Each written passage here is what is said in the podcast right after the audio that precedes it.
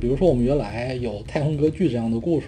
原本的传统的那种太空歌剧是一种很人类中心化的一种人类和其他外星人的对第一次接触这样的题材的一种讨论。但现在的一种新的太空歌剧的写作是整个宇宙是一种开放的姿态，所有人都是处在一种类似于赛博格的状态，它是去人的，它是非人的，甚至整个这个故事里面没有人类。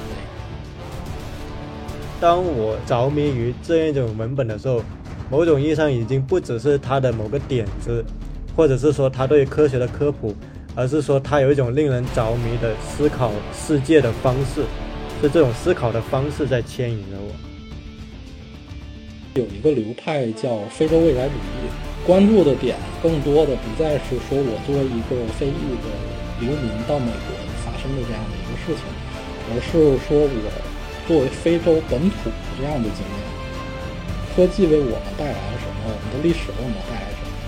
能把我们的所有的一些传统，包括我们受到的创伤和我们现今的这样的发展，融合到我们的未来的想象里面，我们的国家又会是什么样子？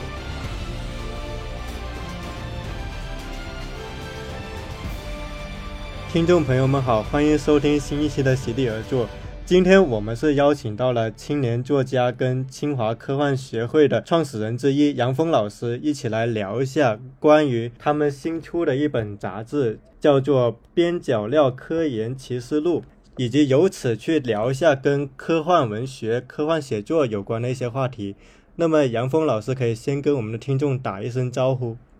大家好，我叫杨峰。呃，刚才其实有的介绍有点夸大哈。也首先算不上科幻作家，我就是一个目前还是一个比较新的科幻作者，嗯，然后我其实也不是协会的创始人，我大概是一七年加入协会的，后来就是一直在负责协会的原创工作，呃，就是只是负责这一块工作的，算是一个核心的工作，但绝对是创始人是达不到的，因为我们协会大概在九九年就已经成立了，是一个比较老牌的协会。就正好，其实你也可以给我们科普一下它的创始人呢，就当时成立的一个契机。八十年代中国科幻其实经历了一次低谷，然后大概到八十年代末九十年代的时候，大概就慢慢兴起了。然后兴起的时候，当时国内就是有很多学生会去读科幻、写科幻，然后清华在这一块儿当时是有相当多的这种非常成熟的作者。大概在九四年的时候，就国内最大的科幻杂志在清华算是办了一次活动。他们当时是我没记错的话，是把银河奖就国内最高的这个科幻奖项拿到清华来办。而且同期呢，他们出了一期清华的学生专刊，把清华的这些作者他们的作品在杂志上都发表出来了。所以这个事情就是让学校里边的人发现，哎，我们有这么多的喜欢科幻的人。那我们不妨就来成立一个协会吧。然后当时的那个一些核心成员，比如说江波，他是当时第一代的这个协会的核心成员，现在也都是很著名的科幻作家了。呃，然后大概九九年过了之后，大概两千年前后的时候，协会其实当时就是脑子一热就建起来了。后来怎么运行，其实没想好，所以很快就协会就没了。然后到零三年的时候，我们的一个社长叫薛辉。他又拉拢了一波人，把这个协会重新建起来，后来才有了非常完整的一个建制，然后很多部门都成立了。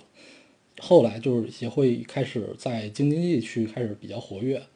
办了很多活动，也参加了很多的这样的征文比赛，也出了很多非常有名的作者，比如说像拿过雨果奖的郝景芳学姐，其实是我们很早很早很早的一个社员。嗯。嗯，然后后面就是像到我们现在了，中间这段会史其实对外边的人来说可能听起来就比较枯燥，因为无非就是我们办了一些学生活动，请了一些很有名的人过来。大概可能到我入协的时候，协会可能算是开始正式跟外边去有过一些接触，因为大概在一八年的时候，国家开始大力的推动这个科幻的发展了，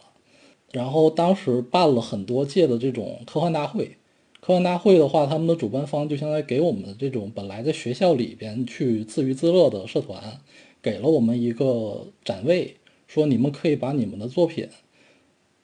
把你们最好的作品拿出来，带到现场去，跟那些专业的出版单位放在一起去给大家去看一看。这个事情给我们就非常大的鼓舞，因为原来都是大家闷头自己玩自己的。有了这个事情之后，我们就有种，那我们就把我们最好的一面拿出来吧。就从那个时间点开始，我们才开始就正式做这样的刊物。然后在那个大会之后，把刊物做起来了。因为我们的作品质量其实相对还是比较不错的，至少在我们科幻界内还是比较不错的。我当时就在想，我们有没有可能自己去把我们原本的地下刊物做成一个地上的出版物，就谋求一下正式的出版。所以大概在一八年底的时候，我就跟社团的人说，我们把我们最好的稿子传出来，最后做一本书。呃，这个事情就大概做到一九年底的时候，当时拿了一个微象的基金的赞助，就后来在一九年底的科幻大会的那次展会上边，做了一个样书。样书做出来之后，当时有一个出版单位叫博恒文化，他们在国内算是一个很大的科幻的出版单位了。他们觉得这个书挺不错的，就是说我们想办法给你出了。明年我们不是要办那个成都的世界科幻大会吗？就中国第一次办这个活动。呃，当时这个书是作为这个大会的一个纪念品，就分发给所有当时给这个大会投票的这个科幻迷了，大概有那么一两千份，所以影响力还是比较大。然后这一本出了之后，我们发现，哦，原来我们也可以做正式的出版，并且我们也学会了要怎么做出版了。所以后来就有了这第二本书，就是这个，其实我们一般管叫 E 等于 MC 的立方，因为这个名字可能更吸引人一点。对，因为其实之所以我会想到要做这个，是我发现，其实你们协会的发展的历史恰好也是跟科幻文学。它从可能一个比较小众的领域，然后慢慢的被更多人知道，这个阶段其实是刚好是有一些契合的。那其实我们可以在就在正式的聊这本书之前，我觉得可以再补充一些问题，就是就是在大概九十年代末二十世纪初的时候，就据杨老师你了解，当时的社会环境里面，科幻写作是不是还是一个相对比较呃？边缘的位置。然后，据你了解，除了清华的科幻协会之外，其他高校有没有一些比较有名的科幻协会呢？清华其实不算是所有科幻协会里最有名的，最有名的应该是四川大学的科幻协会，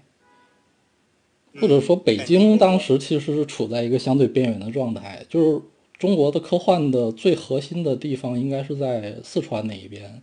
因为他们有《科幻世界》杂志。这是国内现在最大的科幻出版单位，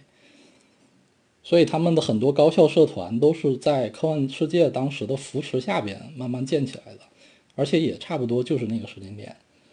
而且他们的发展因为有官方的有这种正规的单位的一个很近的支持，所以发展的其实相对比我们这种在北京这样很远的地方要好一些。像我是从一二年那会儿开始正经接触科幻的。嗯，那个时候国内的状况就是因为大刘还没拿雨果奖呢嘛，没拿雨果奖，所以科幻整体还是一个非常边缘的状态，而且就是后来的新作者也都没有再出来。当时的可能除了这些比较有名的，往前数就是像叶永烈啊，像那个郑文光这样的非常老的老先生了。然后再往后的话，可能就是像夏家、像飞刀、像陈秋帆，陈秋帆老师可能比较有名。大概是这么一个情况，所以当时是不是一般青年科幻写作者他出头主要还是靠像《科幻世界》这些杂志？但是其实发表了之后，其实也是主要是小圈子内的知名度。是直到刘慈欣他发表了《三体》，然后在整个世界都影响了巨大的影响力，然后科幻被讨论的程度才从此上了一个量级。对的。确实是这样，而且其实现在也是有一点边缘化的状态。即便是现在，因为我之前看国内的很多科幻的新的发展的时候，会发现有一种很奇怪的现象吧，就是他会说他在写一种和以前的科幻完全不一样的东西。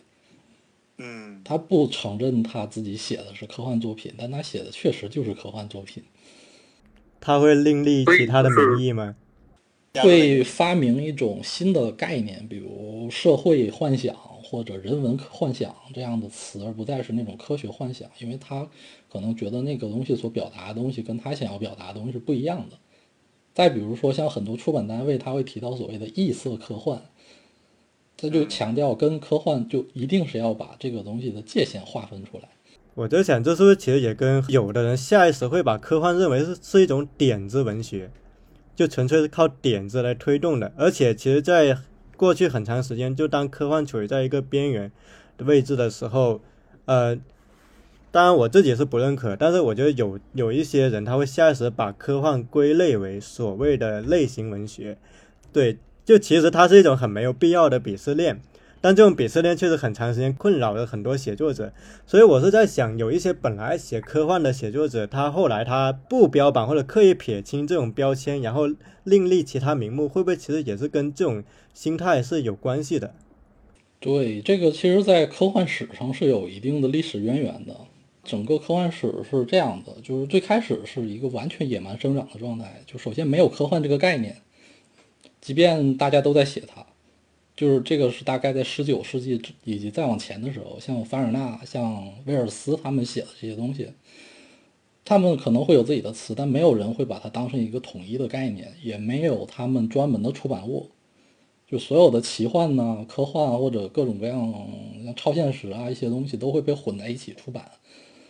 然后大概到二十世纪二十年代初的时候，美国有一个出版商人，他叫雨果·根斯巴克。当时他是一开始是出版科普杂志的，或者说科技杂志。然后他做这个杂志的时候，他尝试着把一些幻想性的科学内容放到他的杂志里边，然后发现这种这个事情引起了非常好的反响，而且非常大的反响。他就觉得我有可能创造一种类型，或者说我定义一种类型，把这个科幻这个概念和其他的东西区分开。用来专门描写一种，就是借助现有的科学技术去想象我们的存在状态这样的一种文学，所以他当时就是把科幻这个概念提出来了。但是他出版的这个他所在的这个领域是什么领域呢？是当时刚好是纸浆杂志这个领域。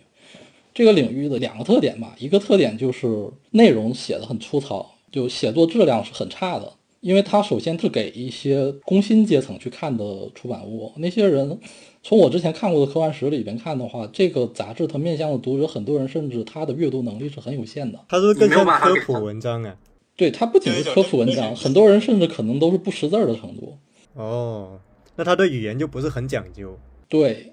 所以在这个层面上，他以一种廉价和通俗的方式向公众传递这样的一种作品，但这样的一个代价就是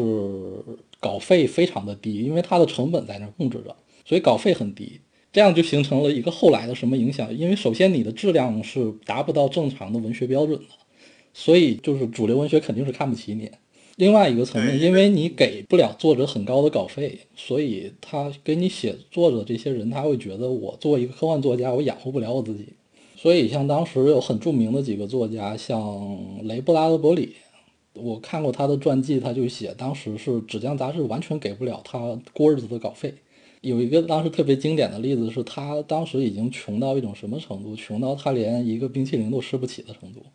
所以后来，当那个《纽约客》啊或者《Mercury》就水星这样的杂志给他了将近的普通科幻杂志十倍甚至几十倍的稿费的时候，他就很轻松的就说：“我可以不写科幻。”就他就直接就。后来真的不写了吗？他写的还是科幻，而且确确实就是当时因为根斯巴克他做了另外一个事情，就是他定义了什么叫科幻。但是他的定义其实是蛮狭隘的，就是说你一定要强调那种坚实的科学基础，你要在这个方向上做的非常可信，并且他这里边对科技的定义是很狭隘的，就是你要符合我们现实中的科技，而且你要体现出一种乐观的、昂扬的姿态，就不能写特别悲观、特别负面的东西。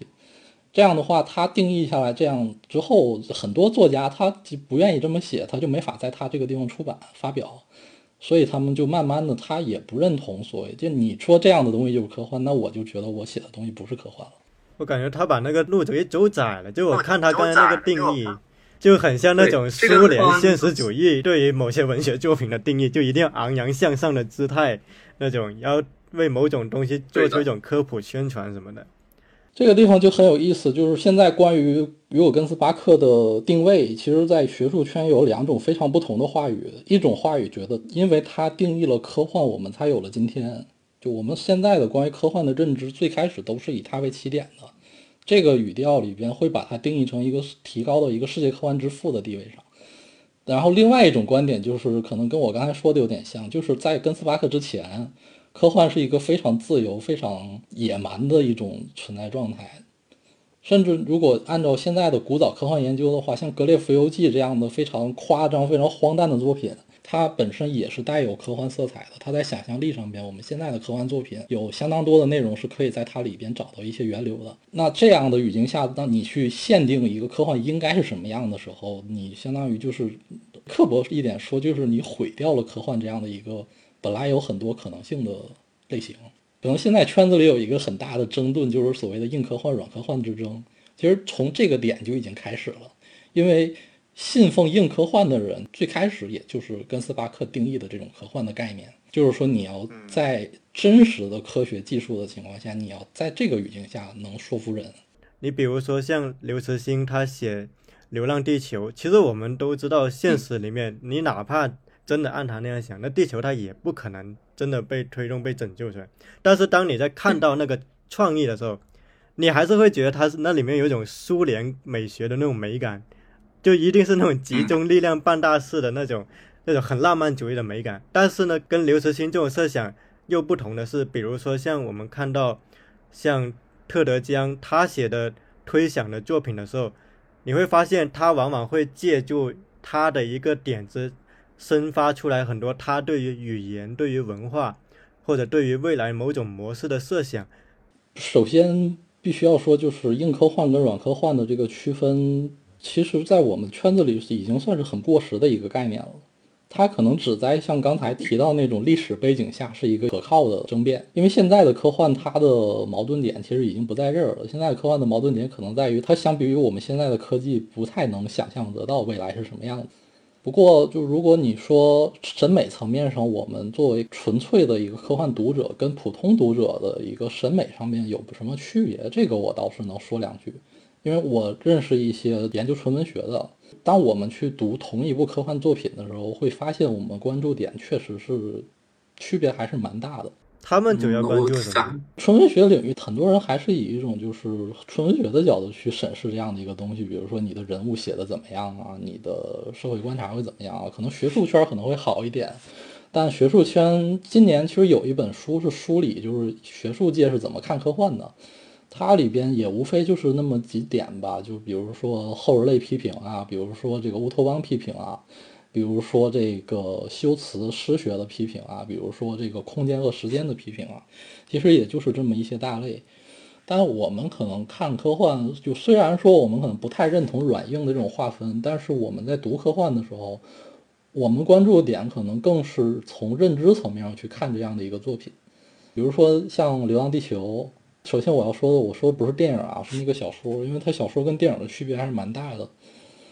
比如说像《流浪地球》，我们关注的点可能是在于说它，比如说把地球开走这个事情，给他们整个社会带来的一个影响，以及所有人的这个认知的改变。他小说里边最核心的一个点，实际上是这个飞船派和这个地球派的辩论嘛。然后他把这个点放在了那个大概靠近木星的时候，就他说靠近木星的时候，突然间发现太阳并没有发生氦闪。我记得电影是其实只用了他最开始的一些点子，就他其实小说后面发展了很多其他的，好像有一个反转，就显得特别幻灭的一个，就我记不清具体情节，就反正他有两个派，然后他们有不同的想法。飞船派的人发现泰闪没有发生的时候，他就因为他前面花了很大的笔墨去渲染，就是我们把地球开走之后，还活在地球上的这些人过的日子是多么的卑微，多么的微不足道，而且多么的惨淡。突然发现，他们最开始的承诺就是氦闪这个本身这个灾难并没有如期发生的时候，就是民众就非常的愤怒的就觉得是被地球派的这个科学家欺骗了，然后他们就把他们流放到荒原上去，结果他们全都死掉，那些人变成了一尊尊丰碑之后，忽然间氦闪来了，就大概就是这么一个很讽刺的结尾。我觉得刘慈欣的小说经常喜欢做一种社会心理的实验，而且他会搞一些很多黑色幽默的东西在里面。就你以为是怎么样，他突然就呃就反转一下，就他会很喜欢探讨，就是当一个社会的形态变成了某种极端环境下刺激导致的人性的一些很深的东西就被激发了出来。对，这个是科幻的一个很习惯使用的点，就是它会以一种群体的视角去评估一个事情，而不再是以前那种主流文学里那种个体的视角了。在以前可能这些东西分的比较开，现在其实也不是分的比较开了，因为现在我们再去看这些文学作品的时候，可能发现很多作品也是站在这个角度，可以以这个角度去看的。我觉得科幻现在的特点是在于它给我们提供了一种视角，让我们可以。以这种新的视角去审视我们以前那些作品。对我自己其实可以分享一个补充，是我发现现在其实不同的写作的，我们姑且说叫做流派，它有个混合的趋势。比如说在传统里面归被归为所谓的纯文学的，你像啊托卡尔丘克，他其实他的小说里面也有很多很推想层面的东西。然后像现在很多所谓的纯文学刊物，它其实这几年加大了，就是对于科幻小说家的一种发掘。然后不同的刊物都有那种科幻小说家专辑，其实它内在体现了一种纯文学内部一种焦虑。简单来说，当像科幻小说、像其他类型的文学发展的可能会更好，但是纯文学内部会陷入一种写作瓶颈的时候，他很希望从其他那里得到一种滋养。然后来去反哺他们自己的写作，就是我注意到现在有一个很强烈的趋势，就是一种融合纯文学，在他的作品里面加一些推想的科幻的悬疑的因素。然后呢，很多从科幻小说家起步的作家，其实他到后面了，他有意识的希望他别人不要只把他当做科幻小说家。而是把他当做一个可以探讨任何严肃命题的小说家，就我感觉有这这么一种趋势在里面。对，科幻其实现在也有这样的焦虑，就是因为说我们现在原本所谓的作为类型文学的科幻，这两年其实处在一个很怎么说也是很惨淡的状态吧。这个惨淡其实不是说原来那种边缘状态了，而是说它变成一个非常非常普及的东西了。普及到我们现在其实再去写科幻不是很好说，我们还能写什么的程度？诶，为什么会产生一种不是很好说，我们还能写什么？是因为之前的人把很多点子在现在的技术条件下已经达到了一个地步，很难去进行超越，还是说会有什么新的焦虑在里面？其实倒不是说点子，科幻它首先跟传统文学有个很大的区别，在于它不仅有文学的要素，它还有科学的要素。但是你从科学史的角度上讲的话，科学这个东西它是一个不断积累的过程，所以呢，在这个语境下，就是科幻作品本身它自己也有自己的这个流派的积累的过程。所以就是说，你原本写过一个什么概念，或者你做过一种什么样的想象，后边的人在写的时候，其实从写作者的角度上是会去有意的去回避它的。但现在的问题在于，就是首先回避变得越来越困难。像我这边做的那个数据库里边，它会对整个历史上的科幻作品做一个梳理。你梳理这个东西的时候，你会发现你能想到的东西，过去可能都不止被一次的被人处理过。所以的一个焦虑就是我们还能写什么？就我注意到，比如说赛博朋克，对很多人都写什么赛博朋克，搞得本来一个其实听起来很新奇的概念，变得特别的陈词滥调的感觉。就是这个问题。像我今年可能看了，因为我今年年底可能要评一个奖项。然后可能大概今年把整个出版或者发表过的作品都看了一遍，就每一个作品你都能对得上号。之前有谁谁谁写过，而且就是你们的命题、你们的关注点、你们的思考的路径，甚至都是基本是一样的。就在这种概念其实多多少少前都有涉及的时候，最后其实会不会拼的还是那种深入程度的不同，或者说它能够在这个已有的容器里面，它能够。再做出其他怎样不同的玩法，换言之，就是这个瓶子它可能大部分是旧的，但看你怎么在这个瓶子里面重新弄一点，哪怕稍微一丁点的新的东西呢？嗯，是这样。不过现在也不能完全说科幻是没有写的东西了。现在大家觉得的一个突破点是以这样的一种语境来去推导出来的，就是。原本我们所熟知的这套科幻的体系，它是完全建立在一个欧美为中心的视角下的。就你能想象得到这些概念，都是大概在他们的黄金时代，在他们的新浪潮以及他们的赛博朋克时期，由他们的那些主流作家去推广出来的。所以呢，其实在这个过程里边，我们的主流科幻叙事实际上是排除掉了很多边缘的东西，特别是像欧美这两年，他会强调说，他们原来的科幻叙事是一种以白人男性。特别是直男以这样的一个作者群体，他自己形成的这样的科幻的趋势，那他们的经验是非常有限的。所以说，我们如果能够从他们之外的其他的群体，比如说像黑人啊，比如说是性少数群体，甚至比如说站在这个语境下，比如说中国科幻，如果站在这个角度上讲的话，我们其实还有更多的经验可以去供我们去想象新的世界。所以就是一个探索方向，就是说在这个角度上去考虑。对，因为在我的阅读经历里面，我注意到它有一个新的变化，就是在这种走出所谓的欧美中心主义的时候，呃，很多作家他会强调就一种回归到本土，或者说回归到呃我们传统的民间神话等等资源去重新写作的比如说，我注意到像科幻小说家刘宇昆。他就提到一个概念叫丝绸朋克嘛，因为他在写他的蒲公英王朝系列的时候，他就会有意识建构一个有别于可能欧美中心主义的那种美学体系的一种尝试，就是是不是其实现在呃已经有相当的一部分的小说家，他有在主动的去在他的作品里面尝试探索一种跟传统的欧美中心主义不同的一种美学体系。然后，其实他这个可能也是回应现在科幻写作的一些困局呢。对的，这就是其中的一个方向。不过，可能刘宇坤他写的东西反倒是不太能得到我们的认可，因为其实他，我我个人觉得他的写作是作为一个华侨的身份来写的，就他还是很关注华裔在美国面对很多问题，是吧？对，这样的弥补，至少站在我们中国科幻的立场上来讲的话，可能属于一种。就是潜意识上边，他还是认同欧美中心的。首先，他最近有部小说被改编的剧，也是这个类型，《万神殿》，就是你能看到里面很多典型的华裔在美国的身份认同或者遇到的种种的困扰，然后包裹了一个呃科幻的壳。它里面提出一个概念叫上载。思想还是什么？就简单来说，就把你的脑子作为整个一个东西上上传。哎，对对对，就是那个。但是你会发现，你把这些东西一层层剥开，其实它最后还是关注的是一个华裔在一个异乡的那种生存状态和一种精神困扰。对，这就是一种所谓的弥补吧。就华裔这边的写作有这么几个很有趣的层次啊，就是一种层次就是纯的美学的构建。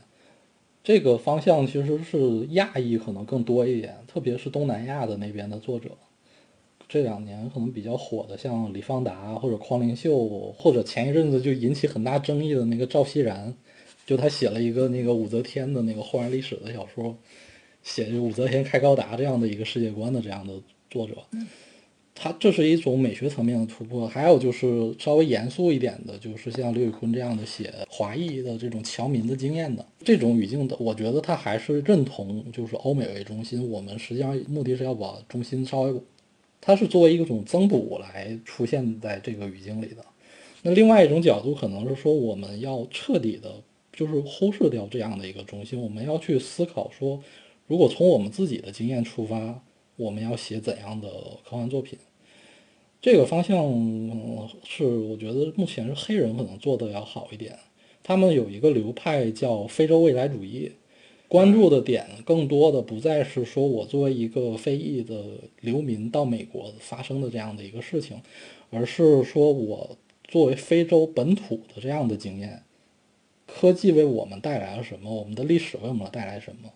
那把我们的所有的这些传统，包括我们受到的创伤和我们现今的这样的发展融合到我们的未来的想象里面，我们的国家又会是什么样子的？嗯，这个方向这两年是算是在欧美非常火的一个方向，可能要比我们的亚裔的这种叙事要更火一点，因为他们本来黑人在美国的这个地位也确实比我们更高一点。我隐隐感觉，就是这两种叙事的不同在于，比如说以刘宇坤为代表的叙事，他在承认既有的欧美中心的基础上，他希望用他的努力让欧美中心的评审更加看到可能说亚洲或者其他东西的审美元素，但是是在不破坏他们的中心的基础的前提下。然后另一种尝试就以黑人他们的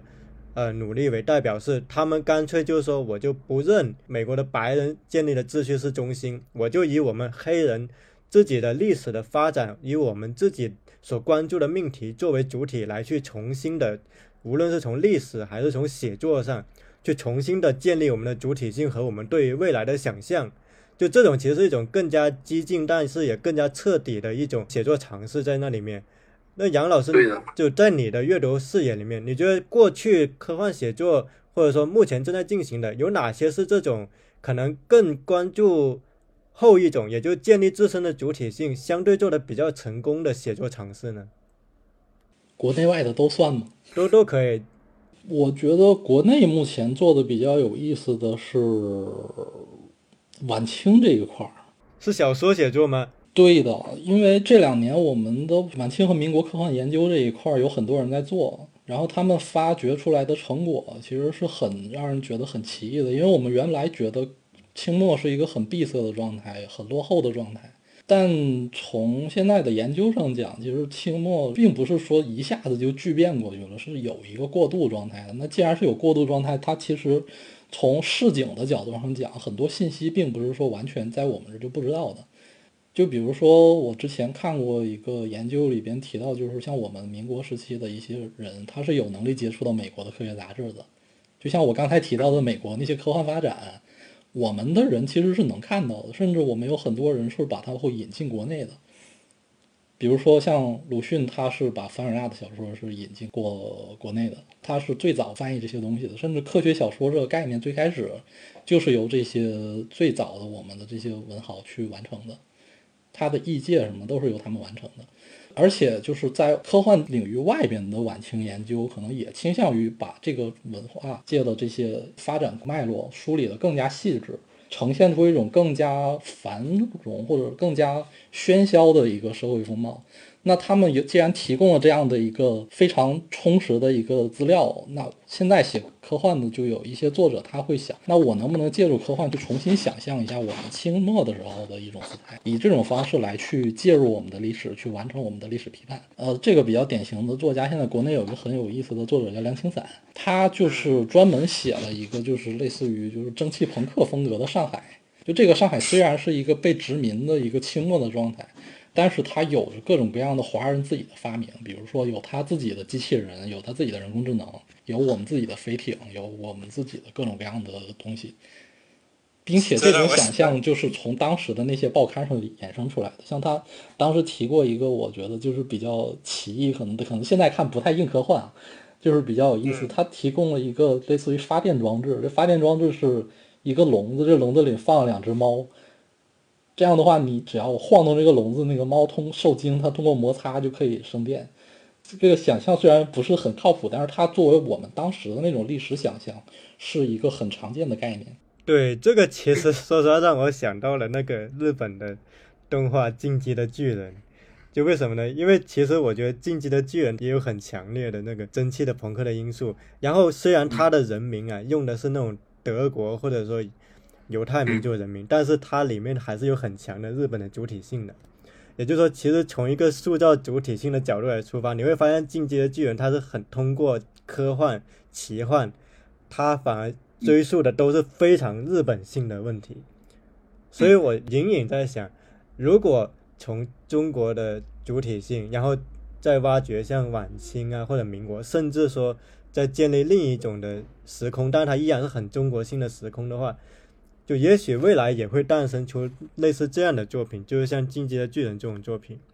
然后刚才杨老师其实提到晚清他的小说资源其实非常丰富的时候，我就想到之前读了一本书，就是王德威他曾经写过一本叫《小说中国》，就晚清到当代的中文小说。这本书其实一九九三年六月就出版了。他想讨论的主题一句话概括就叫“没有晚清何来五四”。因为在他当时写作的语境里面，很多人下意识觉得晚清的东西就非常闭塞，然后好像到了新文化运动，风气才为之一振。但是王德威他就通过他的研究就说，其实不是这样，其实晚清的写作，因为在中国的国门打开之后，晚清的文人们受到非常多外来文化的影响和冲击，所以他们也写作了非常丰富的各种类型的小说形态，包括政治小说、科幻小说、乡土小说、怪诞小说等等。所以他其实在那本书就提醒我们要用一种全新的视角来重新去理解。晚清乃至民国的历史，诶，那我觉得我们可以接下来过渡到第二部分，因为我们刚才其实聊了很多科幻小说它的演变上的问题，但是其实我们还可以就再进入到更加具体的，因为我们这次的由头还是关于杨老师跟王博彦老师一起主编的这一份刊物嘛。那其实我们第二部分就是可以具体的聊一下这一本刊物，就杨老师也可以跟我们大概聊一下，就这本刊物它诞生的源头是什么。那么在制作这本书的时候，就可能过程中会遇到哪一些的挑战呢？这本书是一九年，我刚才不是提到我们做了一个叫《无名者之国》的另外一本那个会刊嘛？对。然后大概在二零一九年底的时候，当时在那个科幻大会上做展览的时候，刚好就是给这本书提供作品的这个作者基本上都在场。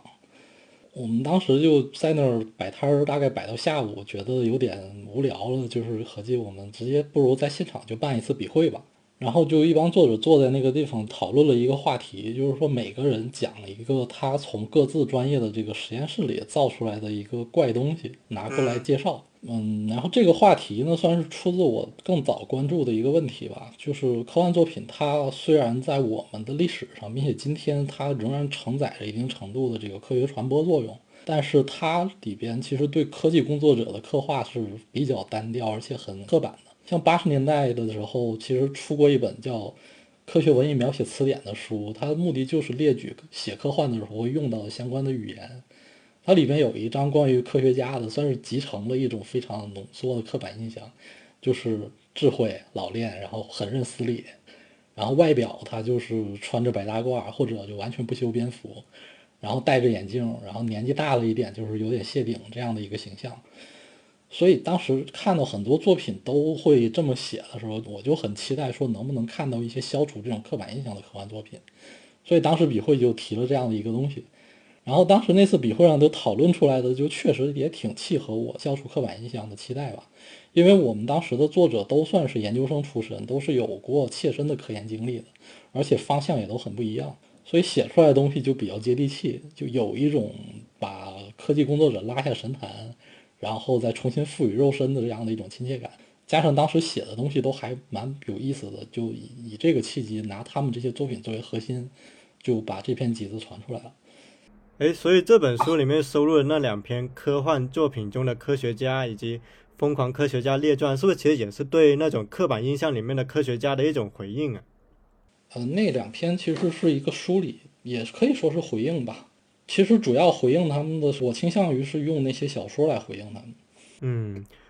哎，那些小说，就我在阅读的时候，我感觉是不是其实他们潜在也有一个共同的主题，就它是从一个怪东西，或者说造出一个怪东西，然后延展开的一种故事。就它可能从一个对一种可能现实未必有的东西一种想象，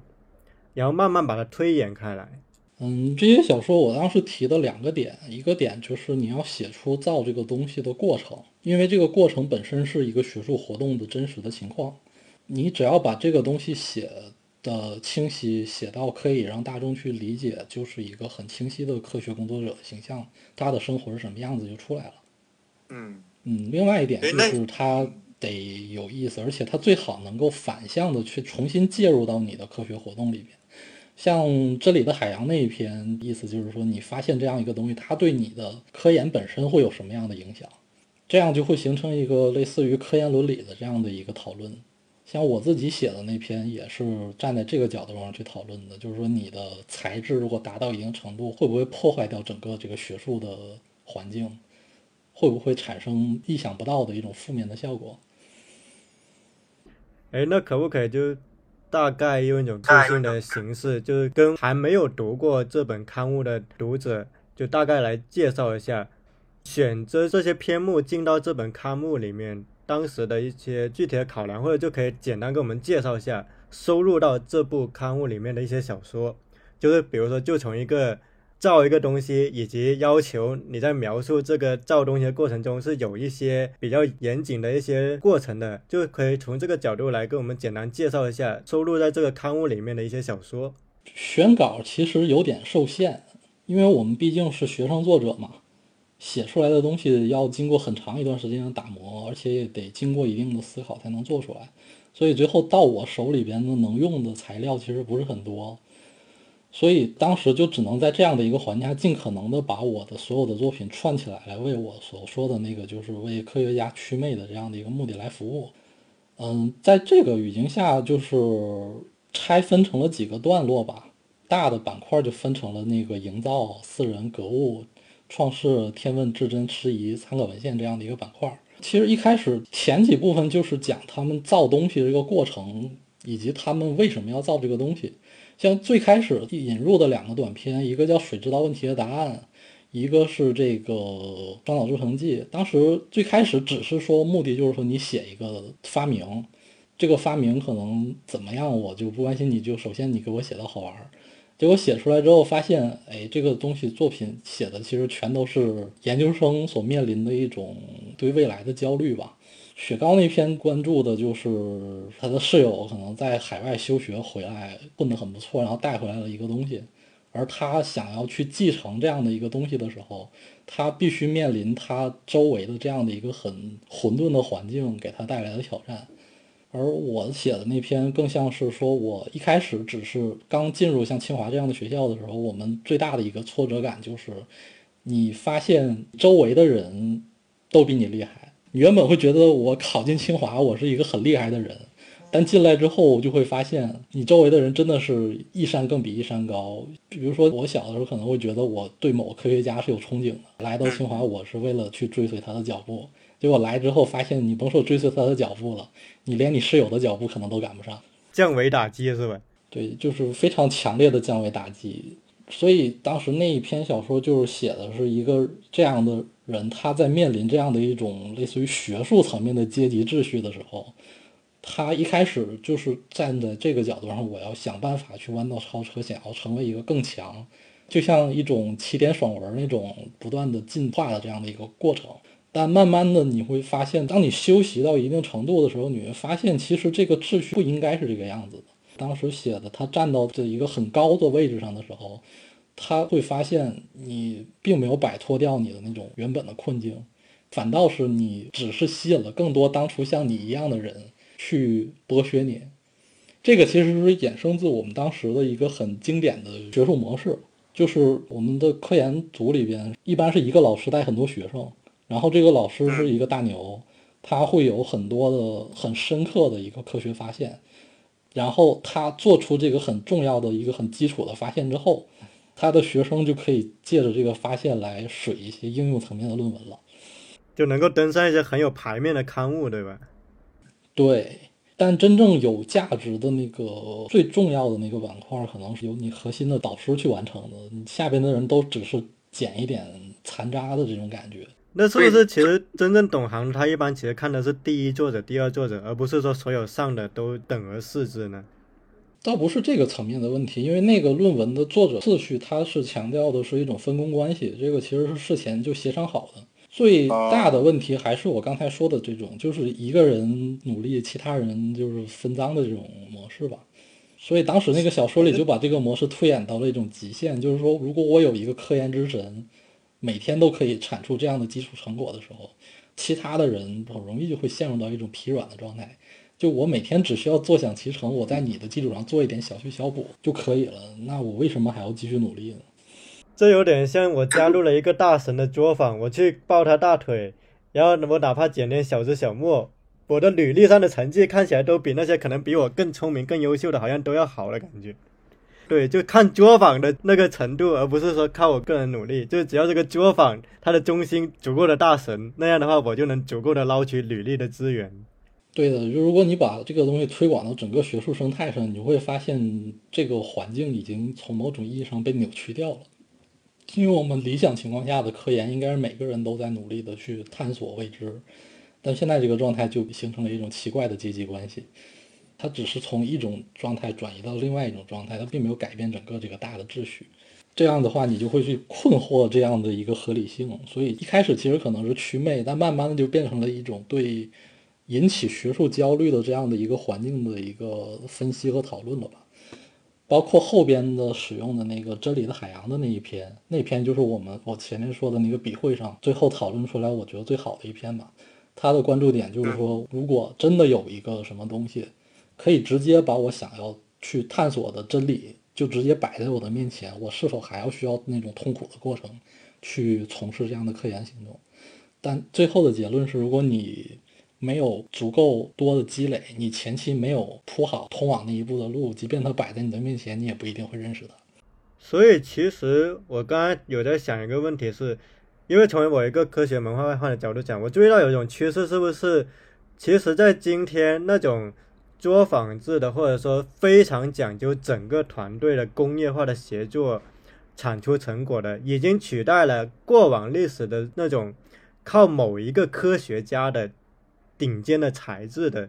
这么种努力成果，就比如有我们想象过去的那种科学史或物理史，我们能想出很多大牛的名字，但是好像在今天，它更像是一个团队协作的过程，而不是说靠单一某个科学家的聪明才智的感觉。这个两方面其实都有吧。像我之前看《维纳传》的时候，会注意到一个很有意思的现象，就是诺伯特·维纳这个人，他被称为控制论之父，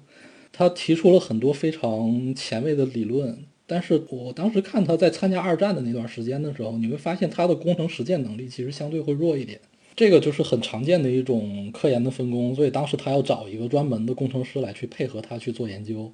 像我们现在其实也是，像我们做研究有的时候可能一个人他理论能力很强，但是他动手能力会弱一点，那我们可能有一个写代码写的很厉害的人就会帮他完成这个事情。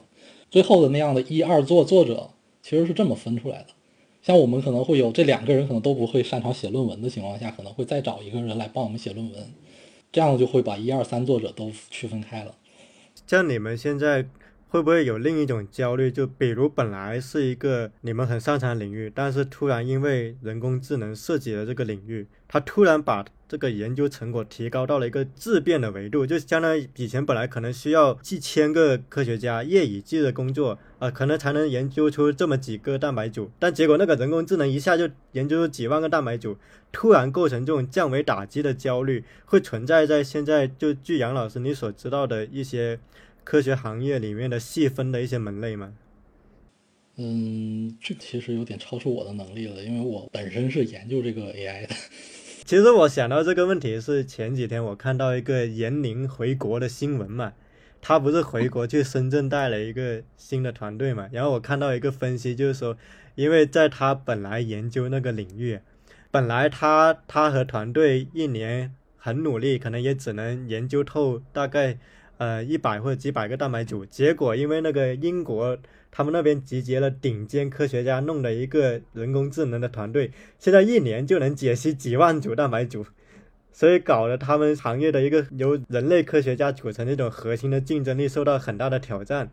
当然，这个也是他的一个随便的分析。就我刚好这个时候我就想到了这个，确实会有这种挑战。其实找一个可能大众比较熟悉的比方，就是本来我是个围棋高手，突然阿尔法狗直接虐杀我，就那种感觉。我们行业其实有一个焦虑，就之前做 AI 研究这一块儿，有一个很有意思的就是，原本我们觉得搞科研应该是没有这种阶级分化的嘛，至少没有跟资本相关的阶级分化，完全就是一个智力的挑战。但是 AI 起来之后，有一个很烦人的地方是什么呢？就是算力。像显卡这个东西本身，它其实不算是一个很便宜的东西。一块比较优秀的显卡可能得一两万，在这样的情况下呢，你学校它作为一个科研单位，它的经费是有限的，它没有办法给你提供足够多的算力，让你去研究像 GPT 三这样的那种复杂的机器学习的模型，因为你的电脑带不动它，你带不动它，你就没法研究这个东西。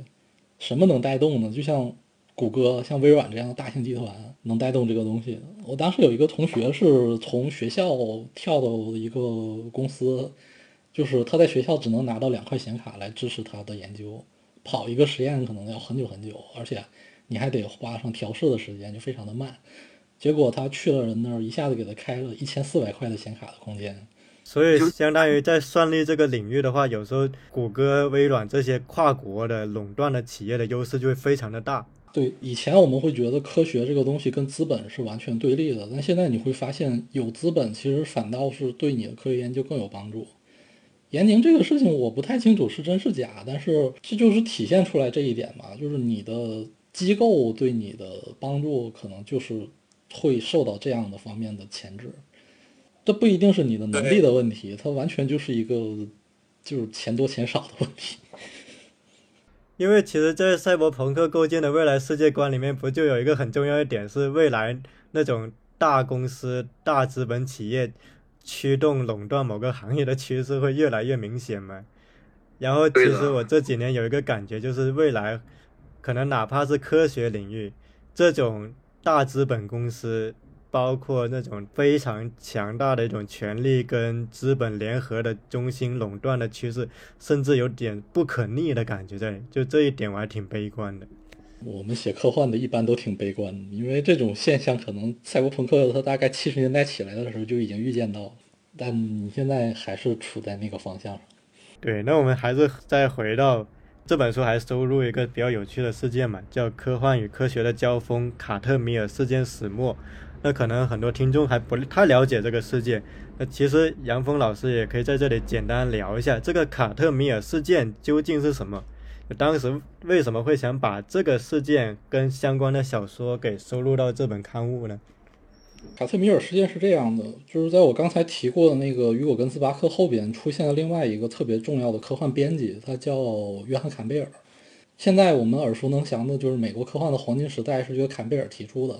而他的观点是建立在这个根斯巴克的基础上的，而且他非常非常的激进。就是根斯巴克可能会觉得，我写科幻小说的目的是把你引进科研，会鼓舞你去从事科研活动。而坎贝尔他后期的时候，他更相信说，科幻本身就可以作为一个科学活动的工具。就我在创作科幻小说的时候，我本身也是在做科研。当然，这个事情不一定是一个很可靠的事情，而且他当时做这个运动的时候带来的反倒是一个最负面的后果，因为在他笔下最后唯一的一个真正意义上的成果是《山达基教》，是当时他手下的一个很重要的叫罗恩·哈伯德的作家写的。这个《山达基教》现在算是一个全球知名的一个大规模的邪教吧，而且现在它还存在着。对当时的科幻界造成了一个很不利的影响。这个事情其实就是去年有一个科幻史的书叫《惊奇》，这个书里边就写了很细了。然后在这个脉络下呢，坎贝尔这个人当时在四十年代的时候有另外一个焦虑，就是他手下的很多作者都去参加二战去了，所以他手下没有作者给他写稿。他当时又想去推广他的这个概念，他就找了一个作者叫克利夫·卡特梅尔。这个作者当时刚好没上战场，然后他就把自己的一个想法跟这个人说了。正好当时有传言，就是说美国或者那个纳粹那边都在研究原子弹，可能这是一种毁灭性的兵器，但没人知道它最后是会以一种什么样的形态呈现在世界上。然后坎贝尔他自己刚好是那个麻省理工毕业的，他有这方面的基础，他就把他的一个点子和他在麻省理工查的一些资料，一股脑的全都塞给这个作家了。说我构想了一种原子弹的构成方式，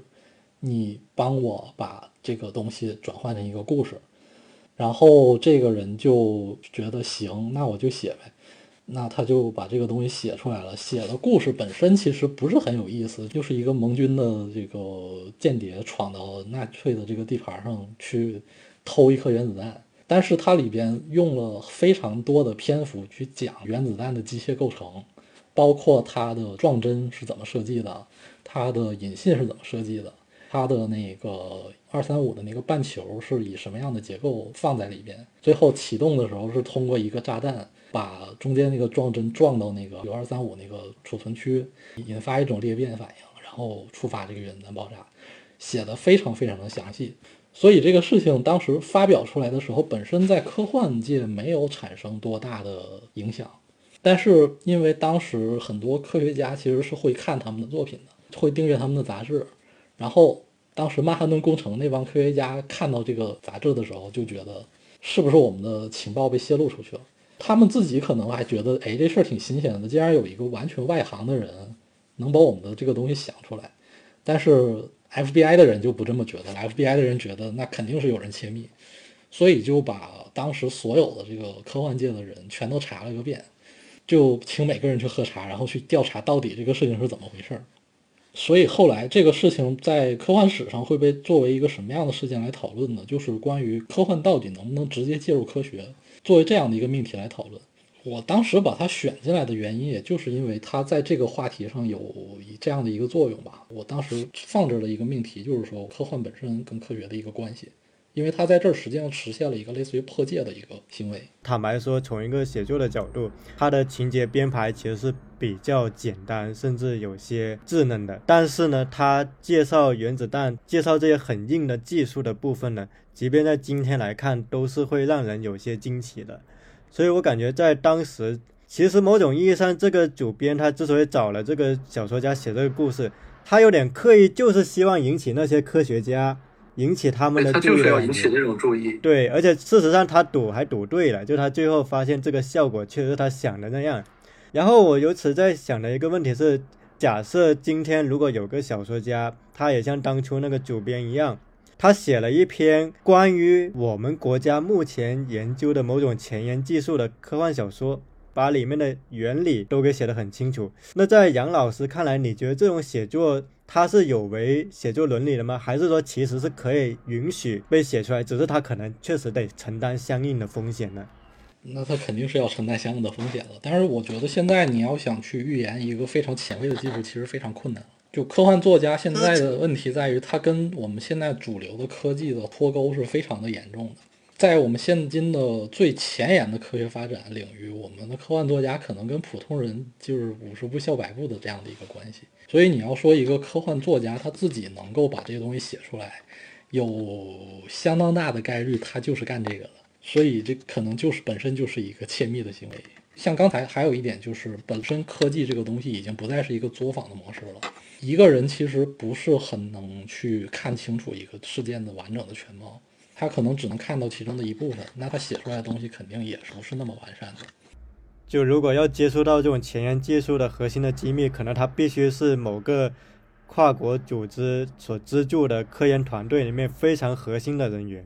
那这同时又是写作者的情况下，就微乎其微。所以一旦有人写，那就基本上就是泄密无疑了，对吧？对，像今年那个有个电影叫那个《独行月球》。它里面有一个非常核心的点，其实是原作里没有的。里边有一个就是驾着那个袋鼠去追太阳的那个部分，那个部分就是一个很著名的科幻作家叫杰弗里·兰迪斯写的。这个人他之所以能搞到这种非常细致、非常扎实的想象的点的原因，在于他本人就是 NASA 的顾问，而且是也是一个相对比较核心的位置上的人，他也能想象得到这些东西。这点就是为什么现在很多科幻作家他本身是有科研背景的。因为你在外行的人再去写这个东西，就会让人感觉很不专业。毕竟特别专业的只有一少数人。如果按这种路径的话，就其实很限制科幻写作者他的一个整体的写作数量跟他可以发挥的空间了。确实就是这个样子的。不过我们现在的好处是我们受教育的这个程度在提升吧。其实很多大学生都在写这个东西，所以也不能说是只有很少数的人能写这个东西了。像前面说那个特德·江，他你看他的东西可能不会觉得是所谓的硬科幻，但是他本人也是有专业素养的，他不能说是全职的作家。我没有记错的话，他应该也是程序员。像刘宇坤，他自己也是程序员加律师出身，他才能写出那种东西，他也是不是全职的作家。我在想，其实对于普通读者来说，哪怕他不是在最前沿的科技的核心领域。但只要他具备一定的专业知识，然后再基于他自身的写作素养，其实也是能够相对胜任这份工作的。因为大众也是雾里看花嘛，他其实不会真的特别细究你这个原理到底能不能实现。嗯，是这样，但是你一定要具备足够说服人的那种细节的思考的能力。所以这点，我自己作为科幻作者，我现在看待这个问题的观点是，科幻写作和阅读本身是一个自我提升的过程。就是你在写这一个特定的东西的时候，你本身其实对它不能说完全是内行，你自己其实也是站在一个半外行的角度去试图接触它。那你如果想要形成一个比较深入的思辨呢，你就要去深入的去了解这个行业或者这个点子背后的那个领域，它的脉络，它的一些逻辑。你实际上是在创作的过程里面就完成了学习。那你把这些东西以一种掰开了的方式再传达给读者，那你的从文学层面的、从科学层面的、从社会学层面的一些想象，这样的话就会产生一个阅读层面的这样的一个学习过程。这个是我对科幻目前的一个理解，就是从它原本的那个科普的作用下面，再进一步的转换到一种文学化的科普的层面。所以说，特德·江的作品为什么他能够如此的打动我们？我觉得就跟他背后做的这些东西有关系。再比如说，像去年还是前年的一个很有名的作品，叫《我这样的机器》，是英国的那个作家伊恩·麦克尤恩写的。他从文学或者人工智能的思辨角度上，可能还是相对比较一般的，至少不能算他的比较好的作品。但是，他开篇是非常震惊我的，因为他作为一个完全外行的一个专业作家，他写的关于 AI 的那种。初始化，它的矫正，它的那种行动方式是非常符合我们这个行业对这个东西的判断的。就是说，我们如果真做这个东西，很有可能也是这么做的。这样的话，我觉得就是读者和作者其实都是能够在这样的一个科幻的作品里边去完成他自我提升，并且进一步的话，他能够透过这样的科幻作品来提升自己对周围的环境的理解。这个是我觉得科幻作品的存在的一个意义。就是说，你如果说。因为它有门槛儿，所以限制了它的创作的话，那任何行业它都是有这个门槛的，包括主流文学它也有这个门槛。甚至我们很多科幻作者会觉得进入这个主流文学的门槛是非常高的，甚至没有办法去理解它的门槛到底是什么。但是你如果说没有这个门槛，那所有的行业就像科幻界有个非常经典的定律，是一个叫西奥多·斯特金的作家说的，他说科幻小说有百分之九十都是垃圾，但是所有的东西都有百分之九十的垃圾。那我们最后肯定追求的是最后那百分之十，对吧？我感觉就不同行业都有一种雾里看花的感觉，就像科幻文学看主流文学，主流文学看科幻文学。但是其实通过一种强大的学习能力跟推演能力的话，哪怕是像麦克尤恩这种并非科幻领域特别专业的作家，他也能够去揣摩出来。人工智能它可能的一种说话的形态或者生活的形态，其实刚才有说到一个很重要的点，就是如果我们把写作作为一种互相学习、一种协同的方式，而不是一种单打独斗的方式的话，那其实我也会好奇说，像清华科幻协会，比如从你们有这个想法到诞生一本刊物这期间，你们会不会组织一些类似于像什么小说讨论会或者改稿会这种活动？就无论线下的还是线上的。就是我会好奇的是，作为一个协会，你们会怎样维持自己内部的一种写作的互相的促进和学习的一种过程？从一个协会的某种意义上是一个维护者的角度的情况下，在日常的工作中可能需要考虑到哪些比较重要的方面？我们首先每两周会有一次笔会。大概十个人左右坐一桌，如果能线下的话就会坐一桌，线上的话直接就云了，就像我们现在这样直接线上对话了。然后笔会的话会定一个题目，正式一点的流程的话是我会就这一个题目讲大概半个小时的这个历史渊源，帮他们梳理清楚过去的人是怎么做的，然后会带一些比较有代表性的作品来讲，讲完之后就会有一个自由发言的时期。然后就会开始进行一个延展性的讨论，这个讨论不再是说我对以前的作品有如何的评价，我会说我在你现在讲过的这个基础上，我还能想到什么东西？那就这个东西，我能再去写出什么样的概念？这个概念代表了什么样的思索？这个过程就是一个在复盘的基础上去尝试做一个探索性的创作，来避免跟过去的作品产生一个重复。我们这两本书其实基本都是在这样的一个环节下去打磨出来的。比如说像上一本里边，我们当时写了一个类似于莱姆的那种虚构书评的东西。它作为一个主打稿件，一开始其实出发点蛮简单的，其实就是有人在我们的群里提了一句，就是关于吸血鬼这个概念。他们觉得这个东西能不能把它从一个西方的那种领主制的语境下转变到我们东方的一个文化环境里？所以当时就做了两次笔会吧。第一次，首先我们区分了领主制跟东方的封建王朝到底有什么区别，包括这个规模上的区别，还有我们审视一些事情上面的区别，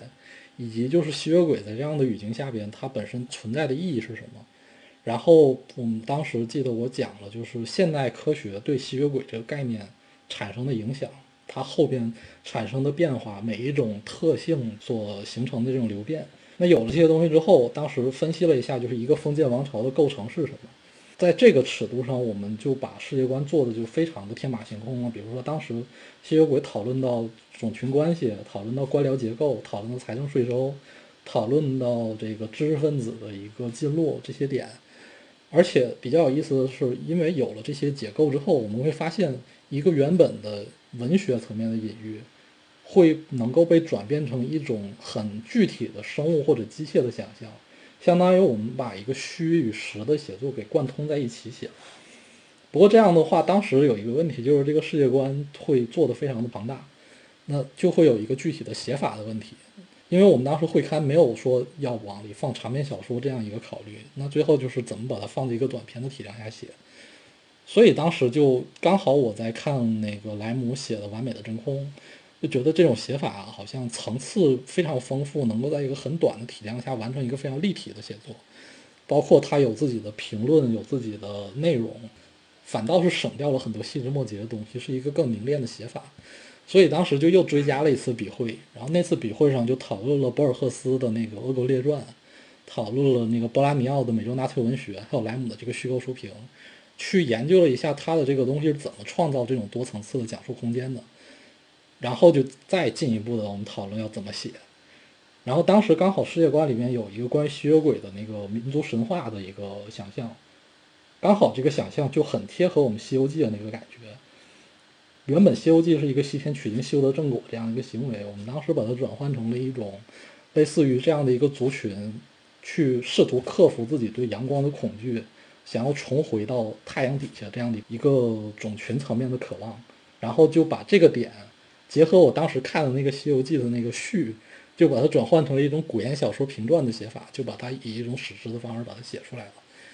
当时的感觉就是这种讨论跟外界的我们当时科幻大会上那种就是有很多空话套话的那种讨论就比起来，知识的密度是非常的密集的。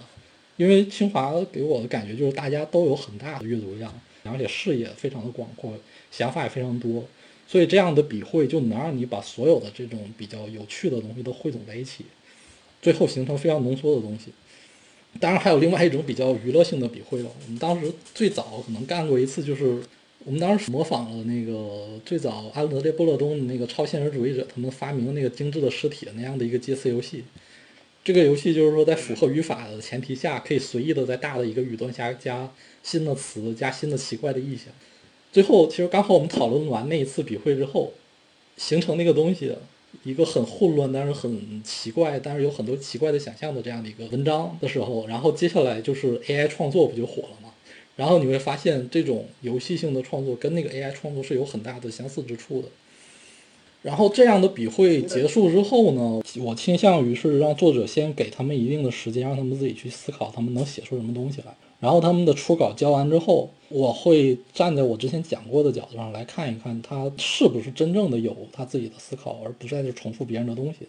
然后会告诉他说，你这个东西可能什么地方是重复的，什么地方是不符合你的所构想的这种异世界的。我最后会关注的就是说，在我们的这样的配合下边，我们的一个很可能不是特别好的作品，我们能把它推向一个多远、多前卫的一个位置。这样最后落实的稿子就会放到我们的集子里边，这个是我对比较严肃的这种文章的一个观点。如果我后面做编辑，我可能也是这样的一个心态。我觉得编辑的一个很大的责任就是说，你要引导作者去发现他自己能继续往前走到哪儿。因为我们毕竟学生社团，他不是所有人都能写这种东西。另外一种情况就是，他可能会有一些很不错的想法，可能能说上那么一两句话，可能他会有自己的创作形式。比如说，像现在其实有很多不同类型的创作形式了，像维基啊，或者一些小的段子啊，或者像前一阵子可能上半年比较火的什么规则类怪谈啊那样的东西，他们可能的兴趣也在这个地方。那我会说，你能不能在你的所感兴趣的这个题材下边，你形成一种比较短的创作，然后我作为编辑，我想办法把你这个东西在排版的层面上，我把你整合到我的大的一个框架里边。这样的话，能让所有的社团里面对这个科幻创作有兴趣的人，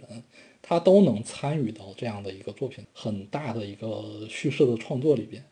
这样的话，不会说我以前有一些社团里面会出现的一种，就是很边缘的社员，我有一点想法，但是因为我没有办法从事特别严肃的创作，所以我最后就被排除在外，慢慢的就流散掉了。嗯，我觉得就是从创作的角度上讲，这两点是比较重要的。就是如果你能严肃创作的话。我会期待说，我们一起配合的情况下，让你尽可能的思考的更远一点。嗯，如果你不能的话，那我就尽可能的让你在享受这个创作的过程里边，能够留下一些东西。这就是我们当时做原创的一个考虑。我觉得最后一点还蛮重要的，就是怎么让那些处在边缘，或者说他没有很强的小说创作能力的人，依然在这里得到一些参与感。因为我在听的时候，其实我也有在想，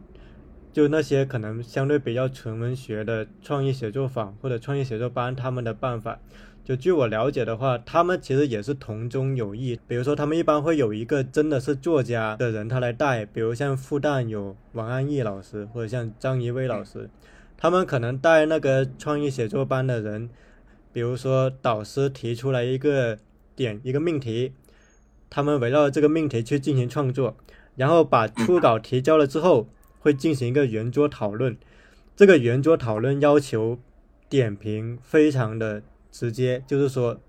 好就好，不好就不好，要点出各自的问题。就是它可能是匿名的稿子的形式，也可能就有名字，当然一般可能是匿名的，就匿名的。然后呢，大家就轮番的来说，你觉得这个稿子可能存在什么问题？然后怎么去修改比较好？然后呢，在内部来评选一下，觉得哪个稿子可能是这一轮写作中相对写的最好、最有调整空间的，然后再把它继续的完善，这篇稿子就成为下一次讨论中大家再集中讨论的稿子。在这一轮互相的写作之中，最后成品导师觉得最好的，他可能就会推荐给文学刊物或者怎样的。就据我了解，他们可能是这么一种形式在这里面。然后，但这种形式确实可能有一个问题，就是可能会，比如说，如果连续几次写作都感觉没有被重视或者边缘的人，他可能会有一种挫败感。那刚才其实杨老师你提到的最后一点，我觉得可能是一个很重要的补充，就是怎么让他们也能够得到这种写作的参与感。因为在我看来，写作社团它不只是一个比拼谁写的更厉害的一种游戏。可能最重要的还是一种协同写作跟互相帮助的精神在这里面。其实你说那个工作坊的模式，我们很熟悉了，甚至这个模式可能最开始是从科幻界发展出去的，因为我们五十年代就有这样的工作坊。如果你看过勒古文的小说《八件事》的那个书的话，你会看到他最后就写，当时有个叫梧桐山写作坊，后来有这个好学写作班，他们就是这么干的，五十年代就这么干了。而且，其实科幻这个东西，它不单是写作了。我们社团原创这边，其实参与过来的有很多是美术学院的画手，甚至有建筑学院的，有一些物理学院的这样的人，他会以他自己的方式来参与。像画手，他可能会给你画图；你写的小说，他给你画插图，甚至他就会有一些原创的例会直接去呈现出来。这种情况，你其实要有能够应对这种特别的内容的能力。像我们协会。为什么说参展这个事情对我们来说很重要？因为有这个参展之后，我们可以做一些超越文本的周边。像第一本，我们甚至做了一个菜谱放到现场去，然后当时就引起了挺大的轰动的。那我们可以继续再围绕的提纲，就比如说，在那个书里面有一篇叫《科幻作品中的科学家》，其实说到阿瑟·克拉克笔下的科学家主人公们，往往具有智慧、信念与勇气的品质。那么，在杨老师你阅读过的科幻小说里面，有哪些在你印象中是比较塑造的成功的科学家的形象？或者说，在你自己的成长记忆里，有没有过那么一位科学家，其实对你是产生过很重要的激励的作用的？嗯，我其实不是特别喜欢克拉克的科学家，因为他刚好处在我刚才说的那种造神的一种状态下，就是很单纯的一种形象。那你放到今天看就比较单调了。从我自己的背景出发的话，我现在觉得科学家比较打动我的点是，他们在面对那种比较未知和不可控的状态的时候，他们大多数情况下得到的其实不是成功，而是失败或者失意。就哪怕他取得了成果，他面对的也是很多困惑。而这个是科研的一个普遍状态，并且很多时候他们自己也有各种各样的性格上的缺陷，而且他也有自己生活上的困境。所以这个事情就是反过来讲的话。恰恰是这种状况以及他的缺陷，才会让我觉得他是一个正常的人，在他的叙事里边有我可能能够容身，我可能能够吸纳的东西。所以，就比如说去年有一本书是伊森卡宁写的那个《怀疑者年鉴》吧，他就写了一个很年轻的数学天才，他很早就功成名就了，然后下半生他一直想要再做一点大的。但是就一直很不成功，而且他因为他性格上的一些问题，他一路上就把自己的日子过得越来越局促，最后因为一些门户之见，就错失了一个机会吧。而且最后一些成果表明，他最初的那个成果可能是错的。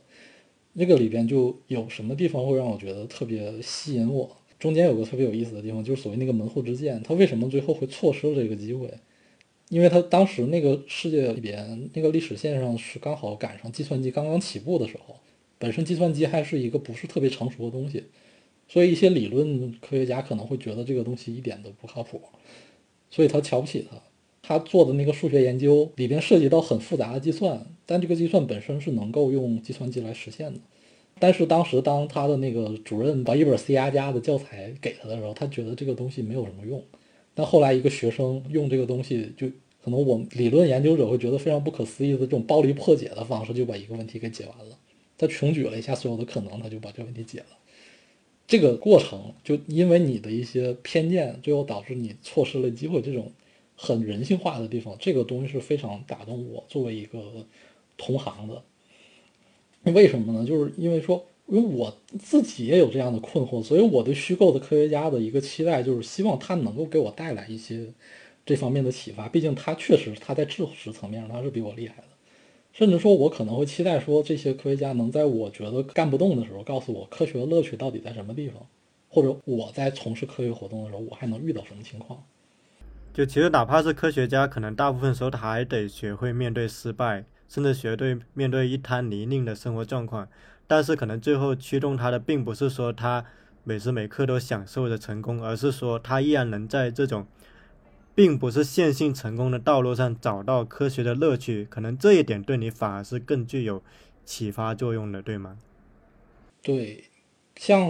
特德·江的小说，其实就非常的符合这种认知。我不知道你看没看过他的那个《呼吸》。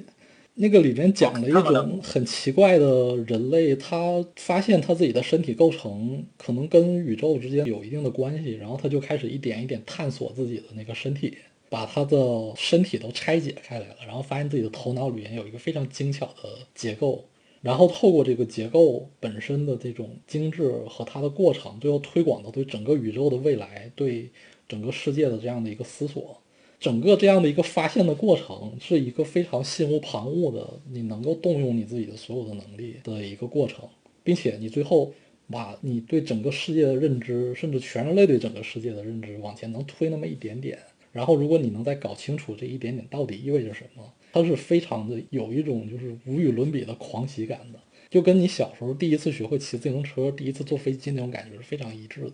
这种科幻作品它。之所以能够吸引人去做科研，其实它也是侧重于强调这样的一种推导出新世界的这种惊奇、这种快乐的这种过程。它剥除掉了那些琐碎的一些很痛苦的东西。对你刚才其实提到特德·江，也让我想到我最近在读的一本科幻小说，就是那个厄修拉·勒古恩，今年理想国出版了他的一个小说的结集的中译本，叫《寻获与失落》。对这本书，我觉得它很有意思，就是它会提供很多勒古恩他自己对于宇宙啊，对于不同的一种社会生态乃至一种生命形态的推演。就比如我读第一篇那个比帝国还要辽阔还要缓慢的时候，其实我就想到那个莱姆的索拉里斯星。当然，我们这里不剧透索拉里斯星是什么内容。就总而言之，这两篇小说其实殊途同归，都为我们提供另一种想象外星生命的方式。他不再想象的是像异形啊，或者说像我们平常看的 E.T. 那种外星的形态，而是他想象一种另外一种跟植物、动物甚至整个星球有关的一种全新的生命的形态。那么这种推演的乐趣，其实经常是我在看科幻小说之后，我真正感受到震撼的原因。就我自己，我看科幻小说，我目前来说，我很喜欢几个作家，就比如说除了刚才提到的莱姆，然后勒古恩，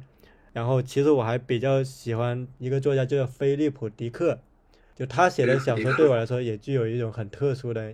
一种魅力在那里面。所以我自己在想是。到后面，当我着迷于这样一种文本的时候，某种意义上已经不只是他的某个点子，或者是说他对科学的科普，而是说他有一种令人着迷的思考世界的方式，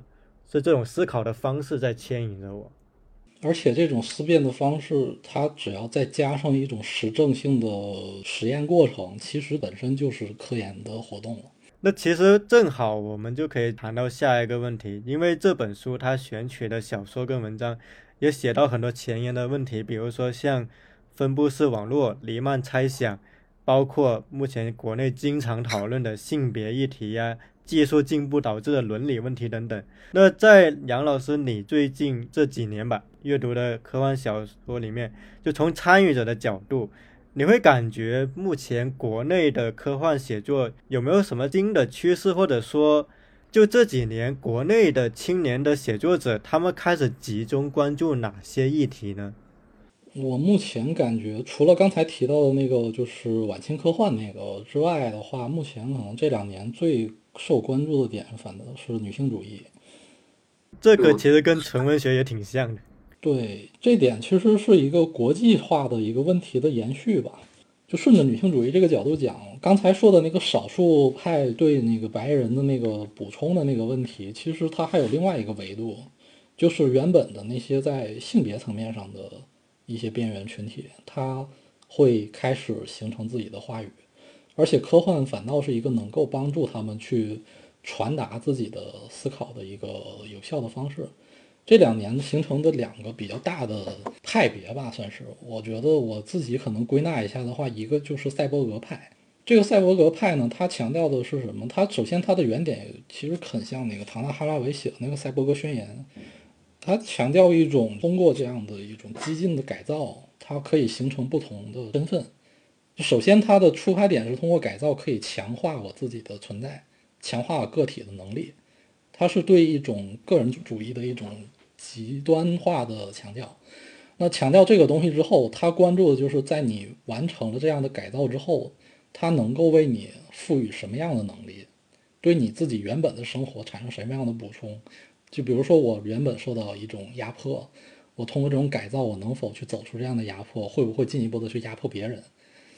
然后它现在的一种很极端的状况是什么呢？就比如说我们原来有太空歌剧这样的故事，原本的传统的那种太空歌剧是一种很人类中心化的一种人类和其他外星人的对第一次接触这样的题材的一种讨论。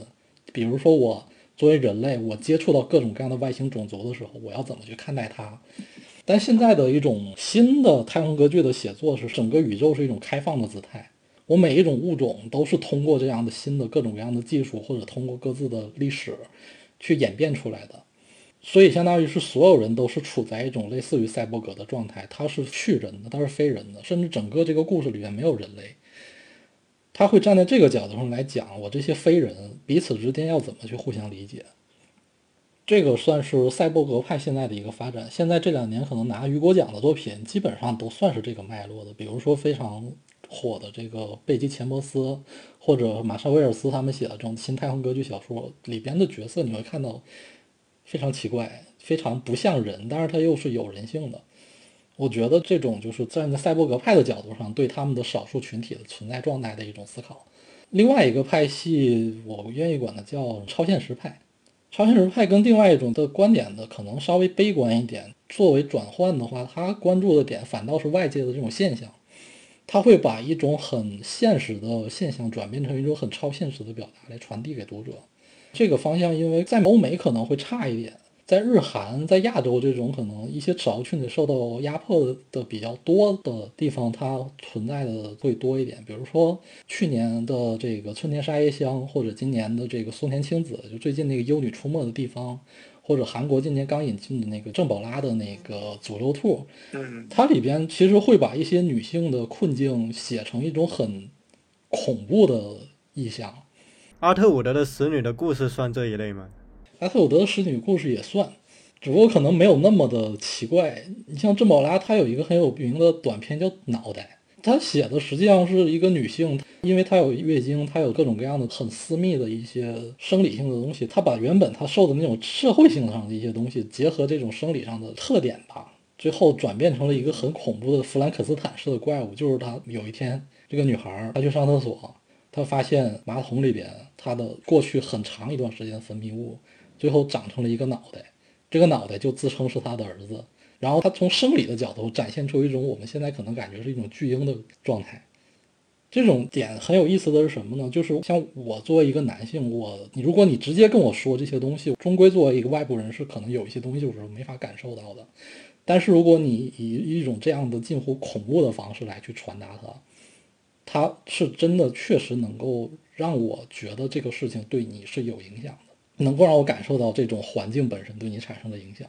这个我觉得是另外这一派的写作的一个趋势，就是他通过这种方式来强调他自己受到的一些问题，他遇自己遭遇的一些问题。我在想，其实这里面是不是也隐含了一种，就是当他们通过科幻的形式来表达，其实他们有种想要跳出那种二元对立的中心跟边缘的论述框架。而是我干脆就直接表达我自身的、我切实的生活里面的恐惧、我的忧虑，但是并不是为了讨好你这个中心对我这个边缘的看法，而是我干脆就抛弃这个叙述框架，我就是大大方方把我自己的思考的困惑给表现出来，然后在这其中，科幻是一种我认为比较现实的手段，就在他们的考虑是不是可能也有一点。然后像你刚才说到的《诅咒兔》，据我所知，其实这个作者。他本身他其实也是学过创意写作的，他自己其实也是一个很关心严肃命题的很多写作者。就他其实是不是也暗含了我们之前其实有谈到一种趋势，就是可能像这一类创作者，在他的一个写作视野里面，他已经不是那么的看重说像科幻或者说像纯文学这种分野，而只是说他认为哪种写作形式是更有益于他表达他现在最关注的问题的，他就会去运用它，甚至融合它。对科幻，从某种层面上，我们会有一种感觉，就是以前叫科幻小说，但我们现在会觉得科幻是一种写作工具，它不是一种存在的东西。就我会通过它去创作我自己的东西。我觉得作家最后的使命就是说我借助这种把这些东西都学习到，然后我自己形成自己的写作方式。对，那其实我们这次聊也快进入尾声了，因为这次听的估计有一些对写作比较感兴趣的朋友。对科幻比较感兴趣的朋友，那杨老师，其实你作为一个编辑，你本身也是写作者，可也可以跟我们科普一下。现在如果一个年轻的写作者没有太多发表经验的，如果他想被看见，目前一般还是主要通过哪些形式呢？目前，如果你要想作为科幻作者出道的话，就是要这么几点吧，我就不说少儿科幻的领域了，少儿科幻领域我不是很熟。就是成人科幻的话，首先就是要一直写，而且最好是能在很短的一段时间内写出相当数量的一个高质量的作品。然后你要集中发表在科幻的刊物上，而且是顶级的科幻刊物。另外一方面要参加一些征文比赛来提升知名度。然后现在科幻的领域的版图基本上是这个样子的，就平台的话，现在有影响力的是算是五家吧。呃，最大的还是科幻世界，然后差一点的是科幻立方，然后银河边缘，这三个是杂志。另外就是有两个网站，一个叫不存在科幻，一个叫蝌蚪五线谱，这两个平台算是按天为单位去发表小说了。然后边缘一点的话，还有豆瓣阅读和万一个，他们不定期的会发一些科幻作品。奖项的话，国内目前因为大概一九年、一八年那会儿开始鼓励科幻嘛，然后现在大家觉得有商机，然后就出了一大堆的大奖或者小奖。但是目前为止有分量的，就是说你拿了这个奖之后，你能够作为科幻作家得到承认的，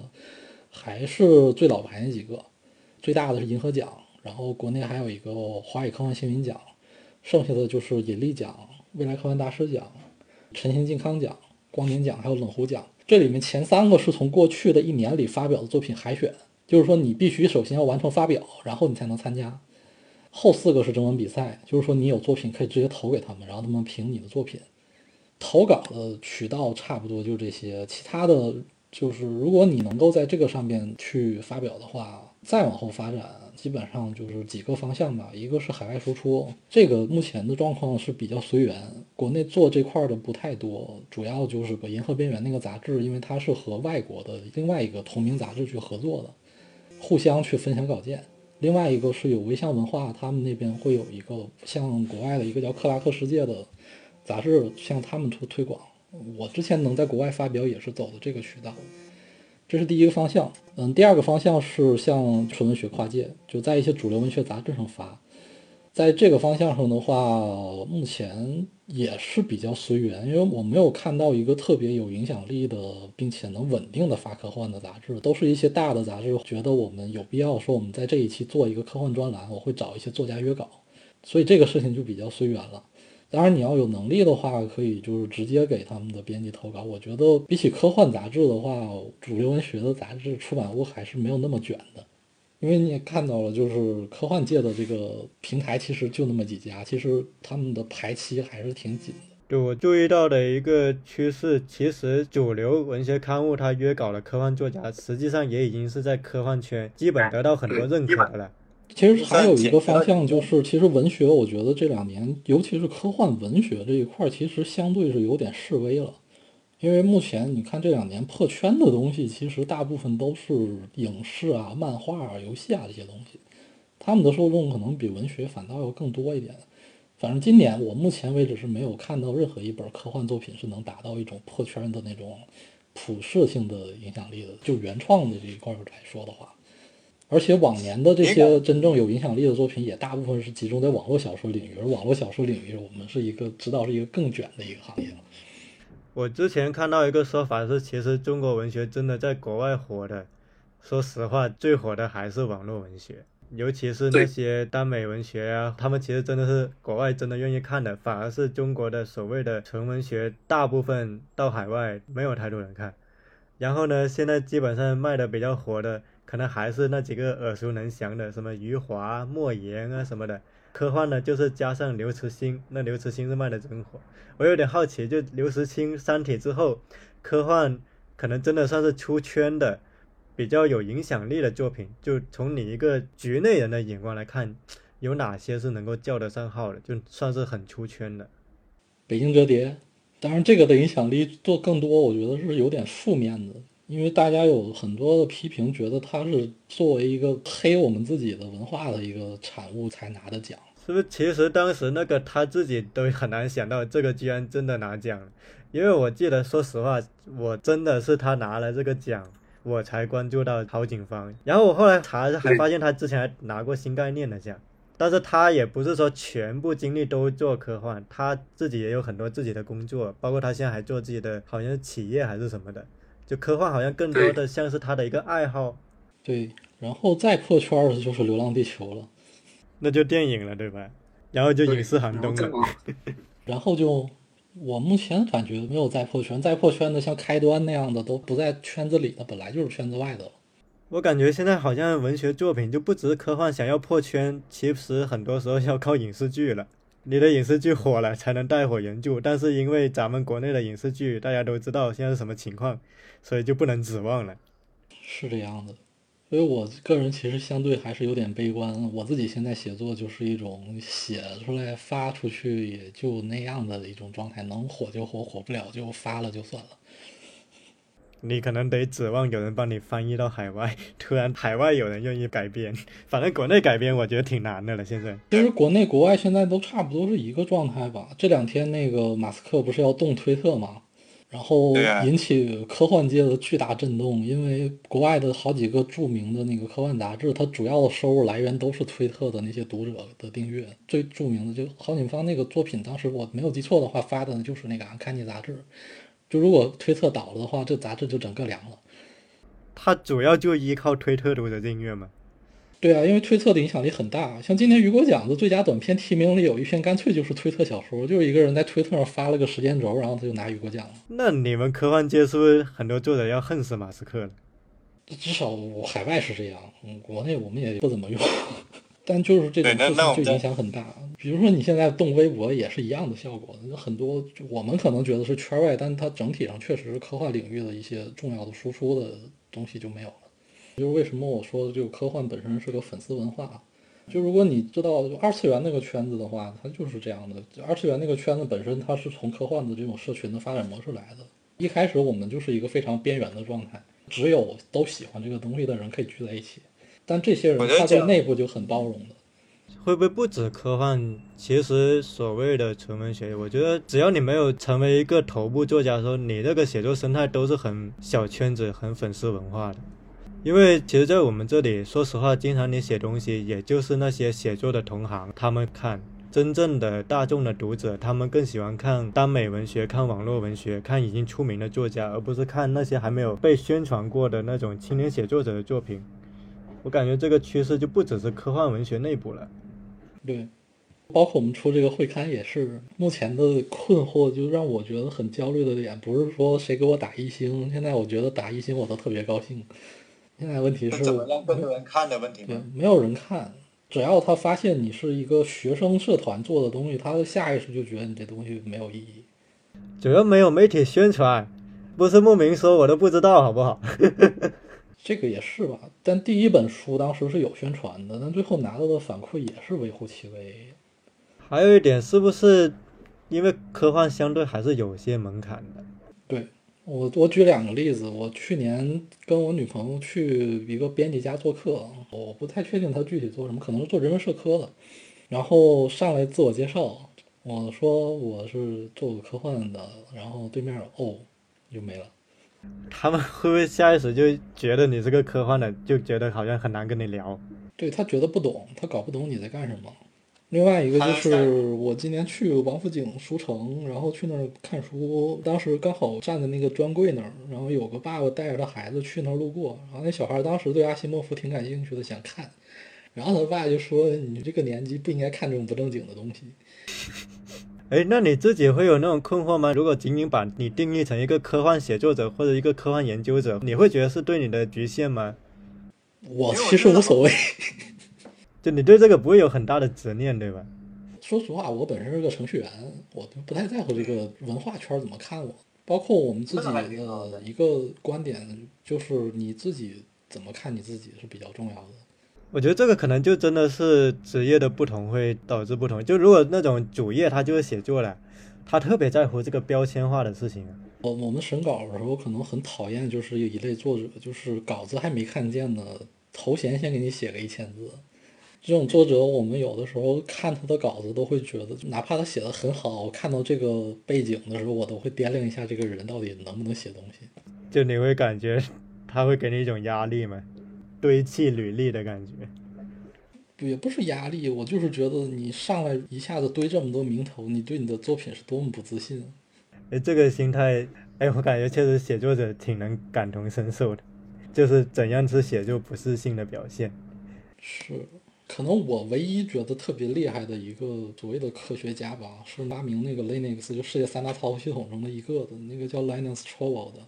他的有一个观点就是叫 Talk is cheap，叫 Show me the code，就是说话语很便宜，有能耐就上代码。哎，你会感觉科幻写作在本质上是一种精英文化吗？还是说你觉得还是具有大众写作的可能性的？我其实个观点是，未来大众可能会慢慢的，他的水平会提升上来。就比如说我们现在的普及的这种高中教育，你放在二百年前是不可想象的。所以你现在的作者，其实他自己的理工的积淀其实是比以前要好的，而且现在就国内对科普这个东西抓的还是很重。那我们未来可能公众本身对科幻的理解力会慢慢提升上来。对，所以它可能会从精英文化慢慢的变成一种很普及的东西。而且我感觉就不只是科幻吧，反正就整个写作其实受到冲击还有很大程度，因为今天大家能够观看的东西太多了，你像我经常我忙完之后，我其实想看的，说实话有时候也不一定是书，而是像什么电影啊、综艺节目啊等等，就太多这种可以看的东西了。就虽然有时候我会觉得一个东西，比如一本书，我知道它写的很好，但是可能这个时候它跟我想要的需求又不太一样。就如果我这时候只是想放松的话，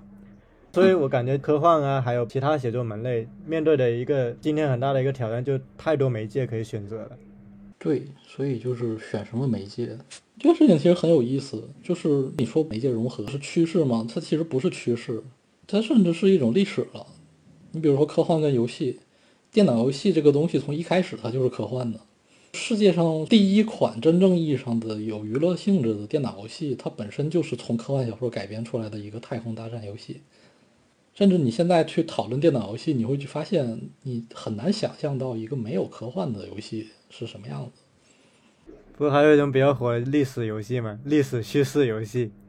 我觉得或者更准确来说，任何游戏都是基于某种推想或者幻想的成分，就它不一定是科幻，但它总是具有对某种世界观的推演。而且我觉得，其实如果从一种广义的文学来理解，那好的游戏它也是一种文学文本的，它有一种叙事的文本。就如果我们把文学定义啊进一步，就不只是纸质的文学，我们后面可能要管它叫什么叙事学或者别的什么概念了。你像今年有有一个动画，就是《爱死机》的那个第二季最后那集，叫《西巴罗》吧，或者也叫《吉巴罗》，就那个舞蹈，那个其实就已经是媒介融合的非常复杂了。你会在一个动画里面看到舞蹈，它其实真正的叙事是靠舞蹈传达的，它动画本身是个布景式的点缀。那它本身就是一个很复合的媒介了。就在这个意义上，其实影视剧或者说这种荧幕只是其他媒介的一种呈现的工具，比如呈现舞蹈，或者呈现出文学语言。最后是一个取舍的问题。很多作者其实现在已经在尝试着转向别的方向了。像我知道的一些知名作家，他在写剧本杀，而且也取得了挺大的成功。像我认识的一个学姐邱新宇。她在最近就参与了一个叫《黑门》的动画的编剧，那个动画现在也是有一定的话题度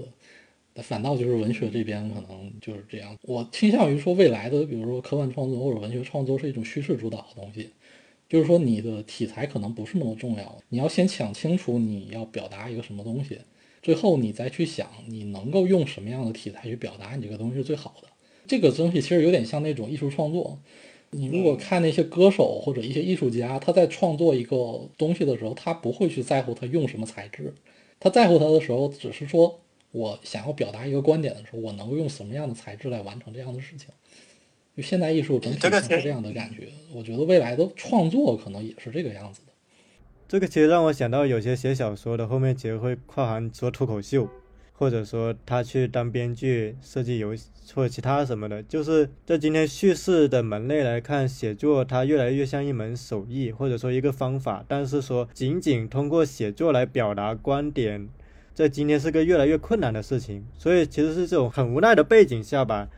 很多创作者他不得不通过其他的领域来去表达，就这个几乎是一种必然的趋势了。就否则就只能听天由命。这个事情我觉得也可以乐观一点的看待吧。像我前一阵子写过一个小说，当时就感觉纯文本对我来说就是一个很碍事的东西，因为它里面涉及到很多那种嗯网络论坛形式的对话。那最后可能我最合适的方式，可能反倒是把它转变成一种超文本的形式，把它写成一种类似于 HTML 语言的那样的文本，最后以在浏览器上呈现出来可能会更方便。所以积极来看的话，这个问题可能就是一个摆在所有创作者面前的问题，就是说，你到底是要被一个特定的文类框死在里面，带着镣铐起舞呢，还是你觉得你有必要去为你的叙事去找到更多符合你的语言，甚至创造一门属于你自己的语言？这个语言可能不单是指我们原本的文学层面上那种讲故事的方式，可能是一种更大的带着各种各样的媒介的这样的一种表达方式。我记得之前那个艾科他写《玫瑰之名》的时候，他就有讨论这个现象，因为在他看来，他的文本是向读者开放的，读者的评论、再创作都是这个整个文本的一部分，而不再只是说我小说完成了，我这个文本就完成了。就他当时有讨论未来的一种文本，应该是由作者、读者，包括再创作者共同完成的一个超文本。而不再是说小说家对于他的这个小说具有绝对的阐释权之类的。科幻本身，它作为一个创作模式，它本身就是一个大的超文本。其实，就是我觉得其实也不是未来，就今天文字啊，它越来越像是一个整个大的创造体系或者生产体系其中一环了。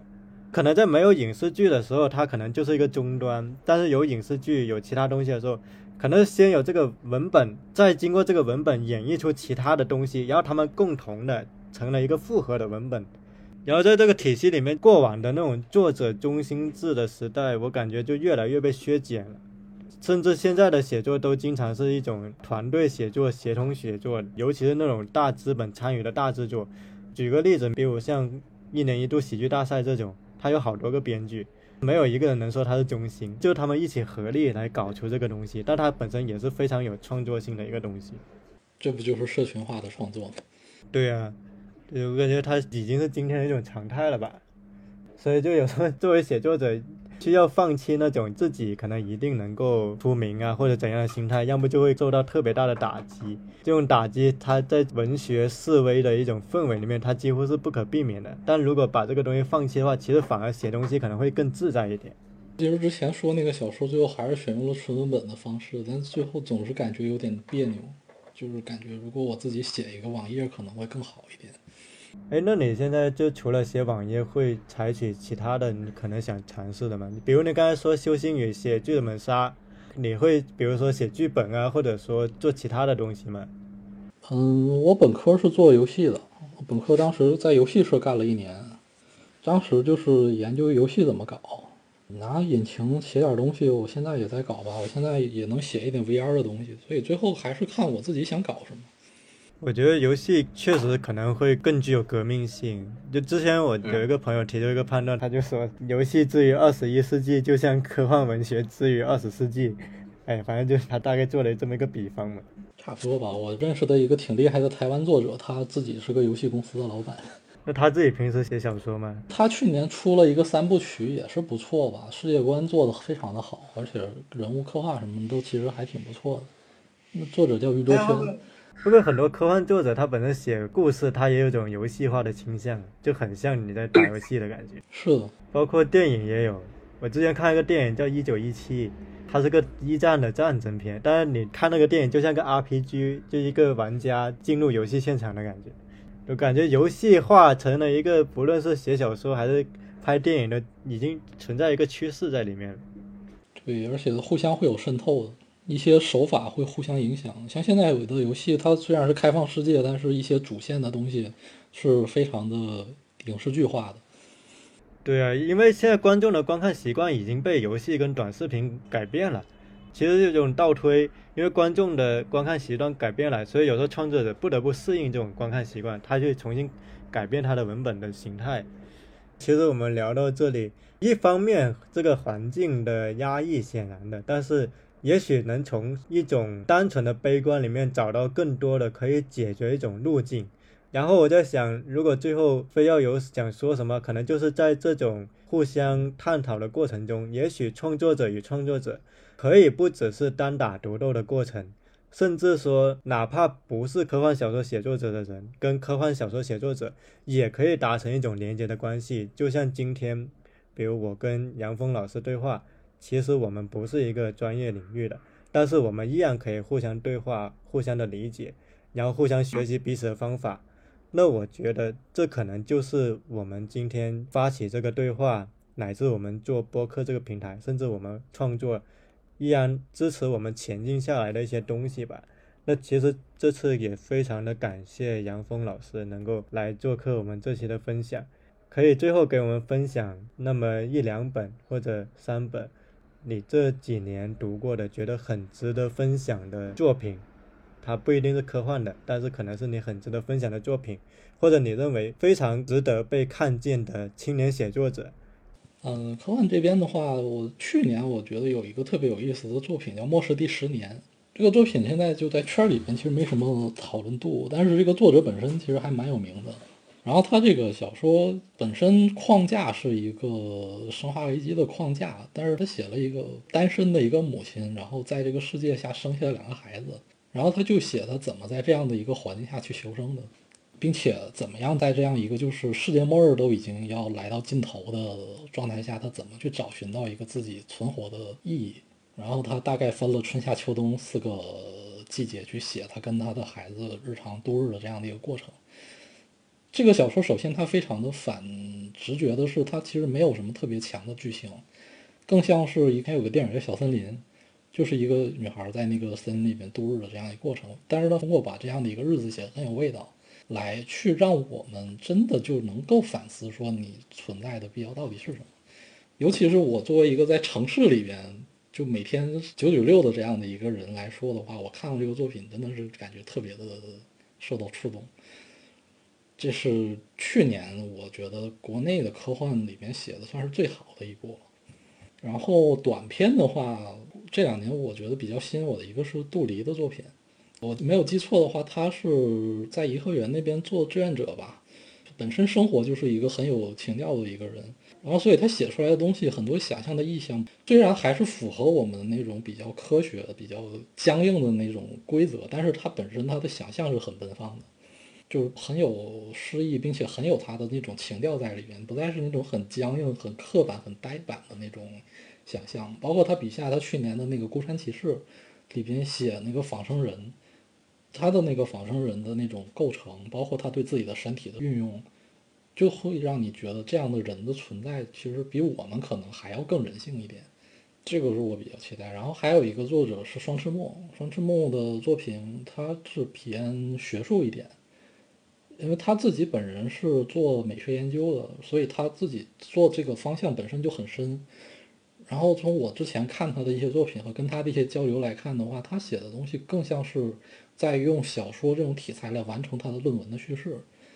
这个点比较集中的，像今年有一个小说叫《记一次无感论文的评审》，这个发在的那个收获的二零二二年的那第四期上面，它讲的就是一种特殊的论文的形式。在整个这个论文的评审组里边，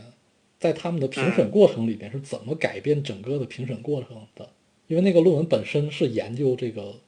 就它有一种就是研究论文的论文这样的一个东西。然后他们去审读这个论文的行为，就是他要把自己的五感直接沉浸在这个程序里面，你要去体验这个论文所试图给你传达的东西。我感觉这个文本很莱姆。对，很莱姆，我觉得他写的东西确实是很莱姆。虽然我觉得可能对于普通读者来说，这个他的作品可能特别的难以进入，包括像我自己做计算机方向的，可能看他写的一些东西也觉得门槛很高。但是读下去之后会感觉特别有收获。这两年之前我不是说科幻有一种就没有什么东西可写的问题吗？它主要的在我们现在的体现来看，就是当你看到一篇科幻小说的时候。你大概看上个五分之一，你就立刻知道这个小说在是哪个方向的，你能给它归类，归完类你也大概能猜出来它最后写的是什么东西。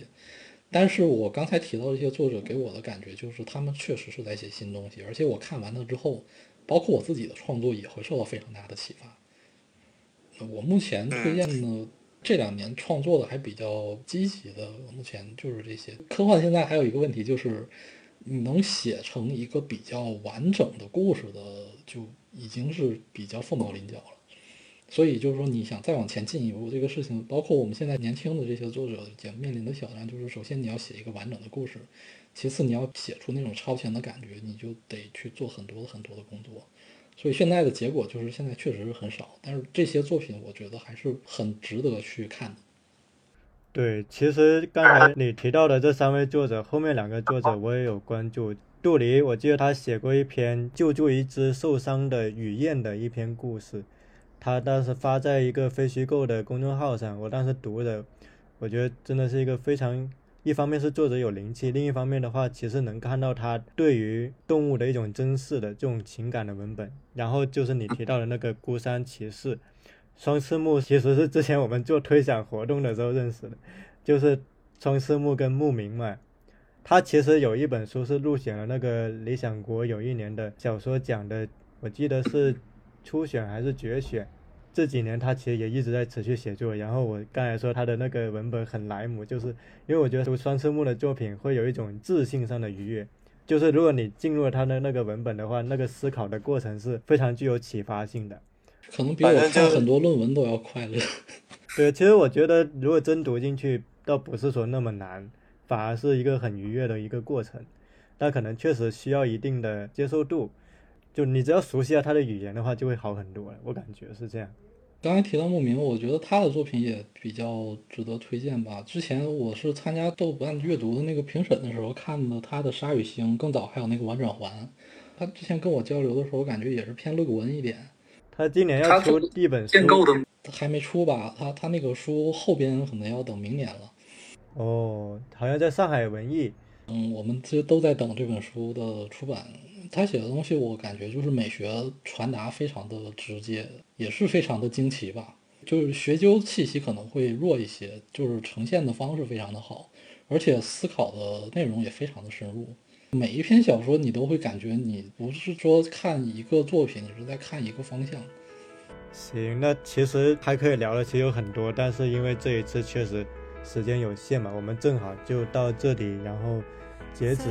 最后还是肯定很感谢杨峰老师做客这一期分享，然后这一期我觉得聊的还蛮有启发的，也谢谢这一期收听的听众跟朋友。如果想要听音频的话，可以在喜马拉雅、小宇宙还有网易云音乐点击席地而坐就可以收听到本期的音频。那我们最后还是谢谢杨峰老师，就以后有机会的话，可以再邀请你做客我们的播客。好的，好的，谢谢大家。